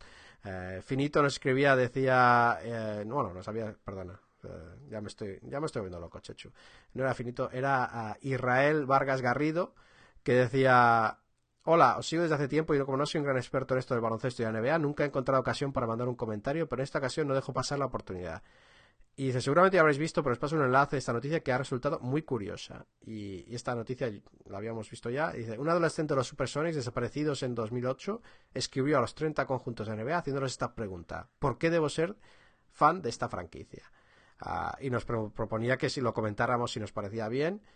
Eh, y este se llama Chevius y creo que es tu primo, Chechu. Ya, exactamente, un saludo Pucela, a Upa Pucela, claro que sí, ese es mi primo, la verdad es que él no Chevius, de Israel a se- Chevius, yo no sé cómo... Sí, es- es un guiño privado, así que sería, sería largo explicar, pero es mi primo Israel, que es gran importancia en mi vida porque fue el que me metió en el vicio de los cómics, así que eh, yo le amo, pero mi mujer le odia, es mentira, no, no os preocupéis, pero, pero, pero sin duda eh, un abrazo muy fuerte para Irra y para toda la familia Sil. Vale, a, ver, a porque- ver si no vamos a ser tan clandestinos como. Esto como confirma, ¿no? Chechu, lo que decíamos, que cuando hablamos un poco de comentarios de lo que pasa en la familia, los, los suegros, etcétera, que, cuidado. que aquí puede haber, eh, puede haber, pues... Filtraciones. Filtraciones. Así que vamos con cuidado. Y, y el último que queríamos comentar aquí es uno de que nos ha llegado eh, de Martín Hermoso, que, que hablaba Chechu en iVox, ¿no? Que es básicamente está haciendo un recorrido, un tour en moto por la India. Una historia fantástica eh, y desde luego vamos a aprovecharnos de él. Va escuchando unas pocas cosas que le conectan con el mundo occidental, parece ser nuestro podcast, eh, o sea, lo que es un grandísimo honor. Y parece que tiene una gran vida, ¿no, Chechu? O sea, de vez en cuando se toma años eh, para conectar con, desconectar del mundo. así que sabe, parece que este es un tipo que, que sabe lo que es la vida, sabe vivir. Y eh, aún así gasta el tiempo en escuchar a estos dos pesados. Así que fantástico. Muchas gracias por el ofrecimiento también que nos ha hecho de llevar una pegatina nuestra en su moto por su recorrido, que vamos a aprovecharlo, desde luego. No sé qué más, eh, qué otra reacción tienes tú para esto, Chechu, pero ya por la India nos va pregonando. Me encanta que la gente nos oiga desde cualquier parte del mundo y pensar que lo que hacemos aquí metiditos en nuestra habitación, yo ahora mismo, entre cuatro paredes, llegue a, a tanta gente, ¿no? Sí. Tanta gente en, en tantos sitios diferentes. Esta, esto de la interweb es muy serio. Eh, y vamos con iTunes. Alberto MM85 dice: ¿Cómo pasar dos horas de tu vida cada semana bien informados sobre la NBA? Ese sería el resumen. En el momento de que cubran partidos en directo, suben un peldaño importante. Así que sí, por ahora, hasta ahora tenemos buen, eh, buen apoyo a los hasta la cocina, ¿no? Que no solo disfrutamos nosotros, lo cual es. Eh, es muy bueno que podamos disfrutar, pero que, que os entretengan también está muy bien. Así que y ya sabéis que todos los comentarios en iTunes nos ayudan a subir en los rankings, con lo cual os agradecemos doblemente. Y dice, eh, y Tiburcio dice, imprescindible, el mejor podcast de la NBA. Mira que parecía difícil mejorarlo, pero con los hasta la cocina habéis rizado el rizo, piel de gallina y pelos de punta. Chechu metiendo triples en Arganzuela League. Enhorabuena, sois unos cracks. Chechu, creo que es triple singular, ¿no? ¿Es triple plural? Mm, bueno, eh, eh. digamos que me empe... ya te dije que yo estilo San Antonio Spurs empiezo a sentirme bien en primavera y la liga se me acaba haciendo corta O sea, que hubieran sido plural, pero que se ha quedado circular. Es el resumen. Eh, bueno, fantástica Liga Arganzuela y muchas gracias a Tiburcio. Y luego eh, Davis o Davis 177 dice genial podcast, una buena forma de estar totalmente informado sobre la NBA, mucha información divulgada de una forma muy amena. Espero cada domingo para darme mi atracón de ración de NBA. Enhorabuena a Javi, Chechu, Santi y todos vuestros colaboradores oca- ocasionales. Muchas gracias a ti, Davis. Y luego Grandes, muy grandes, Subierna, que ya nos ha escrito muchas otras veces también, y de podcast semanal con la mejor información NBA, hecha por aficionados amateur como son Javi Chechu. Ambos dejan a muchos periodistas de canal NBA Plus, de canal Plus de NBA por los suelos. Muchas gracias por tan buen trabajo. Pues también muchas gracias, muy generoso Vierna. Y luego Emisa Gil, el mejor podcast de NBA en español, gran descubrimiento, sin duda el mejor podcast de NBA en español, dos horas que se pasan volando, tal información y entretienen, no son profesionales, o sí, aunque no se dedican a ello. Para el que le gusta la NBA y quiera información en español, este podcast es, imper- es un imperdible. Así que no nos podemos, eh, no nos podemos quejar, Chechu, del apoyo del apoyo de la gente. Eh, estamos mirando aquí las notas. eh, hemos hecho casi todo. Nos falta dar las gracias por Twitter también. a Tomás Fernández, Jorge Celtic, Sergi Atienza, Andrés Garrido, Kino, Santi, Ricky Diez, Gorka, Bet Jordan, Iván Verdú, John Goitisolo, Javier Rodríguez, Aulan Cabal, Nino Vázquez, Aarón Girona, Nacho Rodríguez, Xavier, eh, Xavier Piñol, creo que lo había leído ya, ¿no? No lo sé. Ra, Metal Jamming, Nacho Villa, Chris Vázquez, Miguel Ángel Jaraiz, Francisco Priega, Leandro Quique Doniz, Javier Peña, Charles El Tomatillo, Israel Cabravalle, Jordi Broncano, Thunderstrike, Dynasty Mode, Antonio Mr. Gluttony, Adrián Montenegro, Abraham, Sergio, Sergio Fernández, perdón, Manolenko Katiuska, Agustín, Eduardo Ribases y Miqueliño, todos ellos también nos han recomendado por Twitter a sus eh, followers, a sus seguidores, así que perfecto, eso también nos ayuda a crecer y Chechu, no lo sé, se me han quitado las ganas ya de, de hablar de de, de la Liga Hoops desde que me han eliminado, pero no me parece justo no comentarlo. ¿Qué hacemos? ¿Cómo, cómo No. hacemos esto? No seas causins, no te, no te cojas rabietas, Javi. Eh, hay que ser deportistas. Hay que ser deportistas, ¿no? Aunque nos eh, estamos fuera de tiempo, pero vamos a decir quién queda. Vamos a decir quién queda porque ya hay tres de los cuatro semifinalistas en la Liga Ración de NCAA. Están los Iowa Hawkeyes, ah, Utah y Miami. Y luego falta un cuarto de una serie que está empatada entre Auburn e Indiana. La verdad es que no puedo yo ya entiendo por qué Dan Steve pedía a la gente que pusiera su nombre eh, al lado del nombre del equipo para que pudiéramos encontrarlo más fácil, porque si no es muy difícil, pero desde luego enhorabuena a esos tres de esos cuatro eh, semifinalistas eh, y vamos a la, liga de ración de NBA, vamos a ver cómo va cómo van ahí. Hay que decir que, que no solo me li- estoy yo eliminado, sino que Dynasty Mode está eliminado. Sabemos que Chujuni se, se clasificó. Eh, no sabemos si queda alguno de nuestros colaboradores o no, pero en cuanto a... Hay dos de cuatro semifinalistas decididos, está Golden State y Charlotte. Y luego hay una serie entre Brooklyn y Toronto empatada, 3-3. Eh, y luego está los Pelicans y Houston también empatados 3-3.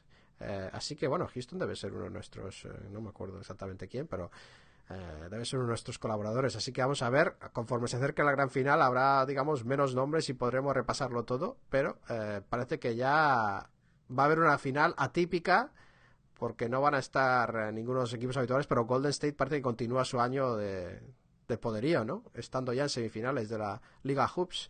Así que, Chechu, eh, tráiler. Vamos al tráiler. Uf, pues un montón de partidos esta semana y muy mal distribuido, Javi, porque hay mm, algunos días que hay como 12 o 13 partidos. Sí, eso es, Eh, la, eso es la liga universitaria que está Sí, el jueves, que supongo que será algún día de... de, de- de, Sí, jueves, pues, no sé, viernes, finales regionales Sí. o, o lo que sea, claro, porque aquí uno cuando ve este tipo de cosas suele ser algún... El jueves, por ejemplo, solo hay un Milwaukee-Indiana, que además tampoco es ningún partido espectacular, pero claro, hoy, por ejemplo, hay un montón de partidos. Hoy hay una... Cuando decimos hoy, seguramente cuando lo digáis ya se haya producido, hay un Atlanta-San Antonio, pero tenía que nombrarlo, y un en la cumbre, el Lakers-Sixers, que hay que, hay que, hay que, hay que estar ahí, ¿no? Que- Sí, sí. es broma, es broma. El martes tenemos un Mavericks contra San Antonio Spurs eh, y tenemos un Portland contra Golden State Warriors. El miércoles un montón de partidos con equipos metidos en playoff eh, o que están peleando por playoff, como Charlotte Brooklyn, eh, como Wizards Pacers, Toronto Chicago por la tercera plaza del este, Boston Miami por la séptima y octava, Memphis contra Cleveland, New Orleans contra Houston con New Orleans también peleando. El viernes tenemos eh, un Memphis contra Golden State Warriors, tenemos eh, la devolución de la visita de Dallas, en este caso San Antonio, tenemos un Phoenix contra Portland y eh, ya el sábado pues un Milwaukee Golden State eh, y Portland Denver y, y- poco más. Pero muchos muchos partidos de equipos que se están jugando cosas. Así que esperemos desde luego eh, que, que- que haya eh, un montón de cosas que contaros para el próximo programa Bueno, pues yo creo que sí, porque tendremos hasta la cocina y esperemos que poder hablar también de la, de la Liga Universitaria un pelín, pero si no, esperaremos un poco. Y nada más, deciros que antes de despedirnos, recordaros que podéis mandar sugerencias y comentarios a, nuestra cuenta correo electrónico comentarios arroba raciondenevea.com. Sabéis que avisamos cuando publicamos, avisamos por Twitter y por Facebook. Eh, la cuenta de Twitter de Chechu es arroba astrochechu, la mía es arroba NVAJ. Eh, y luego también en la, la página de Facebook no solo avisamos, sino que es la sede del Café Villa, así que pasaros por ahí a participar en ese gran debate que nos traen los hermanos Villa todas las semanas. Y, y nada más, decir que esto ha sido todo. Gracias por acompañarnos. Ya sabéis, volveremos con otro programa la semana que viene. Adiós. hasta luego Ración de NBA. Cada semana, otra ración.